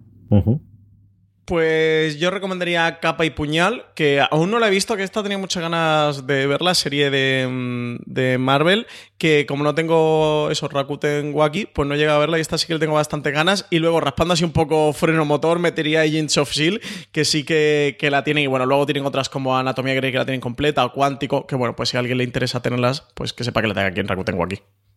Yo una de las que recuerdo, tengo un muy buen recuerdo de ella, que se llama Aquí Ahora Nunca, nadie le llama Ahora Nunca. Esto se llama Make It or Break It y todo el mundo le llamamos Make It or Break It. Sí, sí, es, es, pues es lo que es. Es una serie de, de unas chicas adolescentes que están compitiendo en gimnasia rítmica para formar parte del, del equipo eh, de americano que compita en las Olimpiadas. Y yo recuerdo disfrutar mucho y estaba muy, muy divertida sabiendo lo que la serie. Y luego yo creo que la serie más interesante que tiene que pasó desapercibida es Humans. Humans uh, hubo, se estrenó el mismo año que Mr. Robot y estaba la coña de decir Humans es una serie sobre robots y Mr. Robot es una serie sobre humanos, ¿no? Y, y esta es precisamente eso, una serie con una, eh, creo recordar que originalmente eh, era escandinava y luego pasó por Inglaterra. Yo vi alguno de los episodios y me gustó mucho y me he acordado aquí y era, bueno, pues ya hay unos sintéticos que se integran dentro de la humanidad y cómo eso afecta a la humanidad y cómo afecta a alguno de los propios sintéticos que evidentemente, como en toda eh, gran eh, distopía de ciencia ficción tiene que ocurrir, empiezan a ser setientes, empiezan a, a, evaluarse de por qué estamos sirviendo terceros y nosotros también podemos ser, eh, tenemos Y es una serie de verdad que se quedó allí. Yo creo recordar que la tenía también Movistar Plus en su momento y que es interesante, como os digo, si tenéis Rakuten TV y os queréis acercar con ella. Sky España, Álvaro, ¿de qué va? Pues 6,99 al mes y es un poco también una, una generalista que su fuerte es tener integrados todos los canales que hay en, en, las plataformas de pago, como son Fox, Fox Live, XN, y y tiene respecto a Movistar Lite la ventaja de que tiene más canales integrados. Tiene pues Comedia Central, TNT, Calle 13, tiene Sci-Fi, TCM. Entonces, todos estos canales son los que le proveen de, de la gran base de contenido, aunque luego tienen otro contenido eh, comprado y tienen algunas series incluso en exclusiva que han ido comprando, pero las que, las que son series ori originales, o sea, no originales de Sky, pero sí compradas originales para nuestro territorio, son bastante pocas. Entonces, digamos que Sky sería desde mi punto de vista, la opción interesante para, para eso, para acceder a los contenidos de todos los canales sin tener que meterte en una teleco como podría ser eh, un Movistar Fusión, un Orange o un Vodafone. Entonces eso sería lo que te ofrece desde mi punto de vista. Sí, aquí tenemos una de las recogidas de cable de plataformas. El señor amante de YouTube y Facebook fue que Sky, cuando salió hace ya, pues, par de años, ¿no? Más o menos, eh, salió por 10 euros al mes y decidieron, yo creo que hace entre 6 y 9 meses, sí, 9 meses, porque era 2018 todavía, no sería 2019, bajarlo a 7 euros, redujeron 3 euros el precio. Yo creo que Sky, no sé cómo lo veis vosotros, pero que está, mm, o que debe de tener alguna reformulación, o que debe tener algún cambio de estrategia en un futuro cercano. Mm, para mí, a día de hoy es pues una de las mejores maneras o incluso la mejor baza de tener los canales de pago. Eso tiene Fox, Fox Life, XN, XN White, XN Now, Calle 13, TNT, Sci-Fi, MTV, Comedy Central, mm, Canal Historia, National Geographic, TCM, Disney XD, Nickelodeon. Bueno, pues tiene la mayoría, no todos, porque Cosmo, por ejemplo, eh, no está, o AMC tampoco están, ni los canales del grupo AMC como Sundance TV y demás. Hay algunos canales de, de pago que no están, pero sí que tiene muchos de ellos. De hecho, quitando el, pack de este de entretenimiento de, Movistar o cableras que cada uno tenga en su zona, podría ser la oferta más completa. Cableras, pues tipo Euskaltel o eso, cada una la que tenga en su, en su ciudad, es la oferta más completa de canales de pago. Para mí, eh, por 7 euros es la mejor manera de, de tener acceso a estos canales. Y sí que creo que desde ese punto de vista, para ese usuario que lo que quiere tener son canales de pago, es la, pues, una de las mejores formas y la forma, desde luego, más económica. En cuanto a originales, pues no tiene demasiado. Últimamente, pues tuvo Patrick Melrose, que se coló en los semi, ha tenido Gomorra, eh, aquí de producción europea, eh, que quizás ha sido su, su, gran baza en cuanto a los originals, su gran estandarte. Y van a tener para, no sé si Fall Season, esperamos por Fall Season, eh, la serie de Catalina la Grande, que es coproducción junto a HBO, protagonizada por Helen Mirren, de este acuerdo de coproducción que tenían HBO Sky de 250 millones de dólares, que ya dio lugar a Chernobyl, que aquí en España se la quedó HBO España, pero este Catalina la Grande sí que va a caer en Sky. Muchos más originals que que, están preparando, que desde luego tendrán que, ir engordando este contenido, pero eso, sin duda yo creo que la gran baza que tienen más que los originals, al menos de momento, eh, que eso, tienen Discovery of Witches y, y, algunas cositas más, sería pues tener acceso a canales de pago por 7 euros, que sí que creo que es un precio bastante competitivo. A mí Sky siempre me recuerda al desembarco que tuvo el canal AMC cuando desembarca en España sin Breaking Bad, sin Men y sin The Walking Dead. Y decir, bueno, pues va a ser la cosa un poquito complicada, ¿no? Sky al final es el gran, eh, la gran plataforma eh, británica, también alemana, pero especialmente británica es lo que nos suena. A todo el mundo nos suena de la publicidad del, del, equipo ciclista, es lo que habían visto en cualquier de los momentos. Pero es que en, Estados, en Inglaterra es quien tiene los derechos del fútbol, el equivalente a nuestro Movistar Plus, y además quien estrena todas las cosas de HBO, porque al final HBO no existe en Inglaterra como tal, si no ocurre lo que ocurría en su momento como Canal Plus, como comentaba antes Álvaro, y es que todos los estrenos de HBO van por Sky que están haciendo esas coproducciones. Eso hace que cosas como, como eh, en España, cuando nos llegan, cosas como Chernobyl ha ido a HBO, para bien para ellos, y Catalina la Grande lo llega para Sky, veremos si también para bien de ellos. Yo creo que al final no ha llegado a, a, a funcionar y me sabe fatal, porque de verdad que tiene un catálogo muy, muy bueno, funciona muy bien sus aplicaciones. Yo, eh, por defecto, cuando te quería ver alguna serie de alguno de los canales, utilizaba la de Sky en vez de la de Movistar Plus. Movistar Plus tiene la manía de que cuando es un estreno de, yo no sé si porque los canales no le dan los, episodios o qué, pero es como si hiciese una grabación directa de la emisión del episodio en Canal Plus, mientras que en Sky lo tenían, solían tener los subtítulos, que yo soy muy maniático, yo hasta las series españolas las veo con subtítulos en español, eh, las tenían de todas las series, cosa que Movistar Plus no lo tenían, y la aplicación funciona más que razonablemente bien, tanto en tableta como en móvil, como en, en la app de televisión, como en la app del Apple TV, que es donde yo la veo. De verdad que está muy bien, pero no encontró su lugar, yo creo, no encontró su eso, la, bajada de precios significativa, tú no bajas el precio si la cosa está funcionando bien. Yo no sé si ellos esperaban que el, el arrancón que podría tener dentro de la colonia británica en España el, nombre de Sky como tal, y a ver qué ocurre con ellos de cara a un año o dos años. Yo creo que al final se toma una decisión en, Gran Bretaña, pues mirando lo que todo el mundo viene cuando, cuando viene a España, que es mucho españolito todavía y con muy poquita penetración, mucha penetración de, del, del cable o de la fibra o de la posibilidad de tener un internet de alta velocidad y muy poquita gente que está pagando por contenido y cuando tú estás en la City haciendo los números, pues eso te sale de aquí donde hay que invertir. Y yo creo que esa fue la decisión de entrar aquí en Sky España. De todo el catálogo que tiene Álvaro, ¿qué te, apetece o qué podemos recomendar a la gente que se acerque a ver dentro de Sky? Pues yo te confieso que de las que han traído propias no he visto ninguna porque no me han llamado especialmente, así que voy a hacer semi-trampa y recomendar dos series de los canales que forman parte de la oferta de Sky España. Una va a ser Walking Dead, porque está en muy buen momento y es momento de recuperarla, y la otra de Cartoon Network, Steven Universe grandes. Qué grandes. Sí, sí. Aquí, eh, cuando hablábamos antes que una de las, o la gran baza de Sky es tener tantos canales de pago disponibles por este, por un precio reducido, claro, lo bueno es que también tienen sus series bajo demanda, que las series de Sci-Fi, de XN o de TNT las tienes bajo demanda en la plataforma, por lo cual, en ese sentido, o por ahí sí que tienes un catálogo grande de series. Yo mis dos recomendaciones sí que le he enfocado por los original, que son series que exclusivamente se pueden consumir en Sky, porque eso, las de TNT, XN o Sci-Fi, las tenéis en Movistar o en Vodafone o en, otros sitios disponibles. Así que me quedaría con Patrick Melrose, miniserie eh, protagonizada por Benedict Cumberbatch, que mm, si amáis a Benedict Cumberbatch, yo creo que, esta serie os va a gustar sobre un tipo con muchas adicciones, muchos problemas y una vida un tanto turbulenta, porque está basada en, las biografías del propio personaje. Y la otra, eso la comentaba antes, Gomorra, la, serie sobre la mafia eh, del sur de Italia, que, sí, que, que, al final ha sido siempre como el gran estandarte que ha manejado Sky dentro de su propia producción original. Yo coincido también con Gomorra, que al final es lo, lo más conocido que tenga y, y, que haya funcionado aquí. Y yo recomiendo encarecidamente, me alegró muchísimo que esta estuviese en su catálogo, Los Últimas Panteras. The Last Panthers fue una serie que funcionó muy bien, especialmente en Estados Unidos, cuando se estrenó en torno al 2015, 2016, recuerdo de cabeza.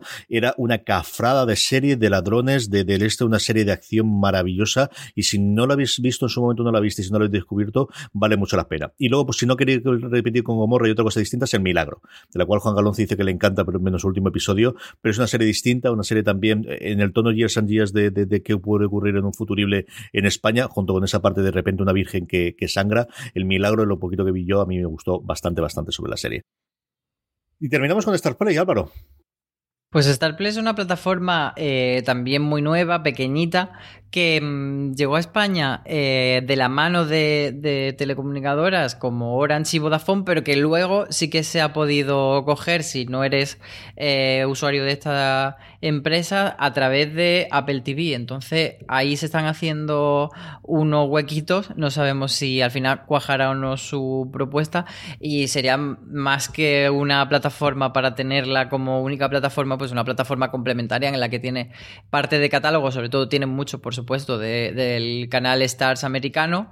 Y tiene también, pues, algunas compras que han ido haciendo de Hulu o de otras.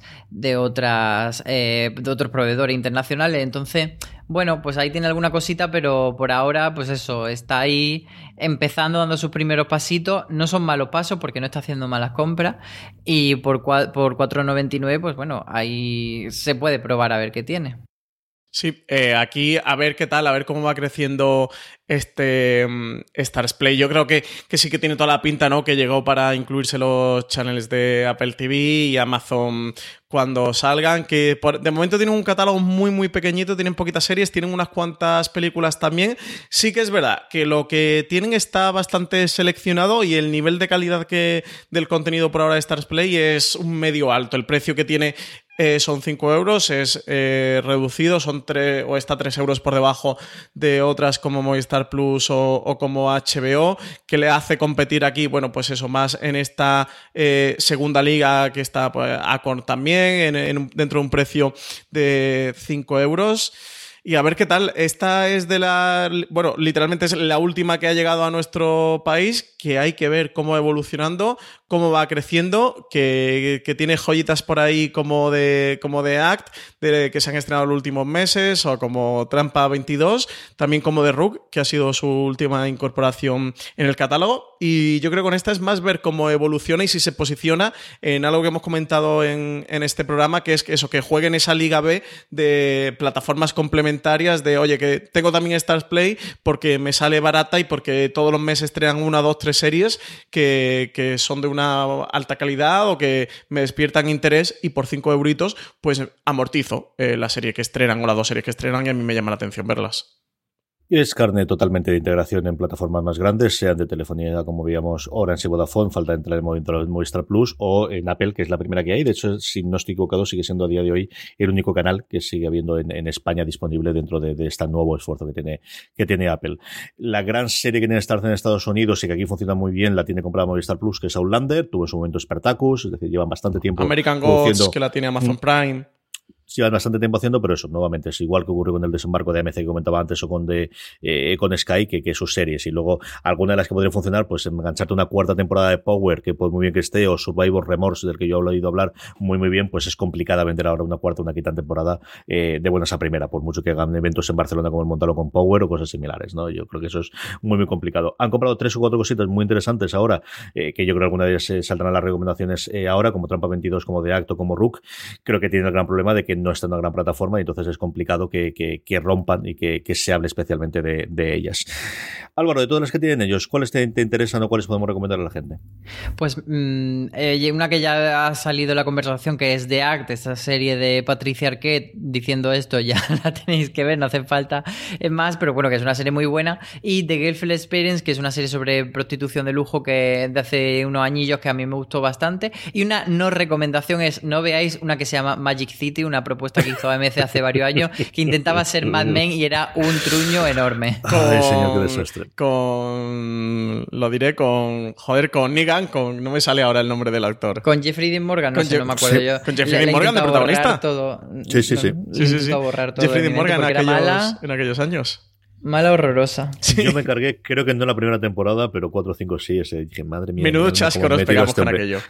Sí, porque me venía a hacer algo aquí en la anatomía de Grey, venía a hacer de padre de, de, de los. En... Señor, me saldrá en, en, en. Estamos todos de rabillos de pasas en hoy. Supernatural. ¿eh? Sí, en Supernatural. Eso Supernatural. Es, Supernatural. es que lo que tiene que hacer el programa de una y media, tío. Oye, los programas tienen que durar una hora, no me haces caso. Y, y con estos calores, yo no sé vosotros, pero yo estoy sudando. Mmm, yo que, que parezco que acabo de salir de, de la película de Spider-Man Far From Home. Como estoy Cuéntame las dos, las dos recomendaciones tuyas, Francis, y vamos liquidando esto. Pues una de ellas es The Girlfriend Experience, que ya la ha comentado Álvaro, es su adaptación de una película de Steven Soderbergh. Eh, tiene dos temporadas. Esta es una joyita, tiene una dirección mmm, absolutamente eh, maravillosa. Bueno, eso. Steven Soderbergh es el creador y es quien está detrás de, la serie como director. Y la otra sería Trampa 22, que ya he podido ver los dos primeros episodios, eh, que, que de luego me resulta interesante. Estoy intentando entrar todavía en, en ella. Tenemos a George Clooney como productor de la serie, también es uno de los mmm, personajes secundarios pero relevantes dentro de esta historia, que adapta una película, que la película adaptaba a su vez una novela. Y me, parece una cosa interesante, una apuesta interesante. Y eso, como The Girlfriend Experience le ha dicho Álvaro, me voy a quedar también con The First, que es autorrecomendación propia, serie de Hulu, de las que está comprando Stars Play, y que quiero ponerme con ella a echarle un vistazo. Está protagonizada por Sean Penn y, va sobre una la carrera espacial hacia Marte. Yo, Vida, que es una serie que Valentina siempre me ha dicho que está maravillosa, que está muy bien, así que me la autoimpongo y de esa forma a ver si la de apoyo la veo. Y también esa que os comentaba antes, Survivor Remorse, que cuenta la vida de un joven eh, que llega a la NBA y, cómo le cambia la vida a él y a la familia y a los amigos y alrededor. Eh, no tiene tanto la parte del, deporte, sino cómo es la vida de una superestrella y de alguien que de repente se hace multimillonario de la noche a la mañana y cómo puede llevarse eso adelante viniendo de, de un barrio humilde. Y es una serie de la que he oído hablar a varios críticos americanos y que siempre he tenido el radar y que hasta ahora no había llegado aquí y la tengo también pendiente de ver dentro de Star Play. Y parece mentira, pero hemos terminado el repaso, madre mía de mi alma, y, y, y, esperar que lleguen los demás. El próximo serán dos horas y media. Y esto es, va, una puñetera locura. que no falte. Además, de verdad, recomendaros encarecidamente el artículo que Álvaro Nieva ha hecho comentando un poquito y con todos los detalles técnicos, cuántas reproducciones simultáneas, que alguna vez hemos comentado o no, si permite descargas o no. Toda esa parte técnica la tenéis toda analizada en el artículo de Álvaro, que lo tendréis en foreseries.com, igual que en las notas del programa, donde también aparecerá. Álvaro, un abrazo muy, muy fuerte y hasta el próximo programa. Un beso, muy veraniego además. Ay, señor, un beso muy fuerte, Álvaro. Eh, Arrabal, hasta el próximo programa. Pues hasta el siguiente, CJ. Y a todos vosotros, besos, abrazos y como siempre, recordad, tened muchísimo cuidado y fuera.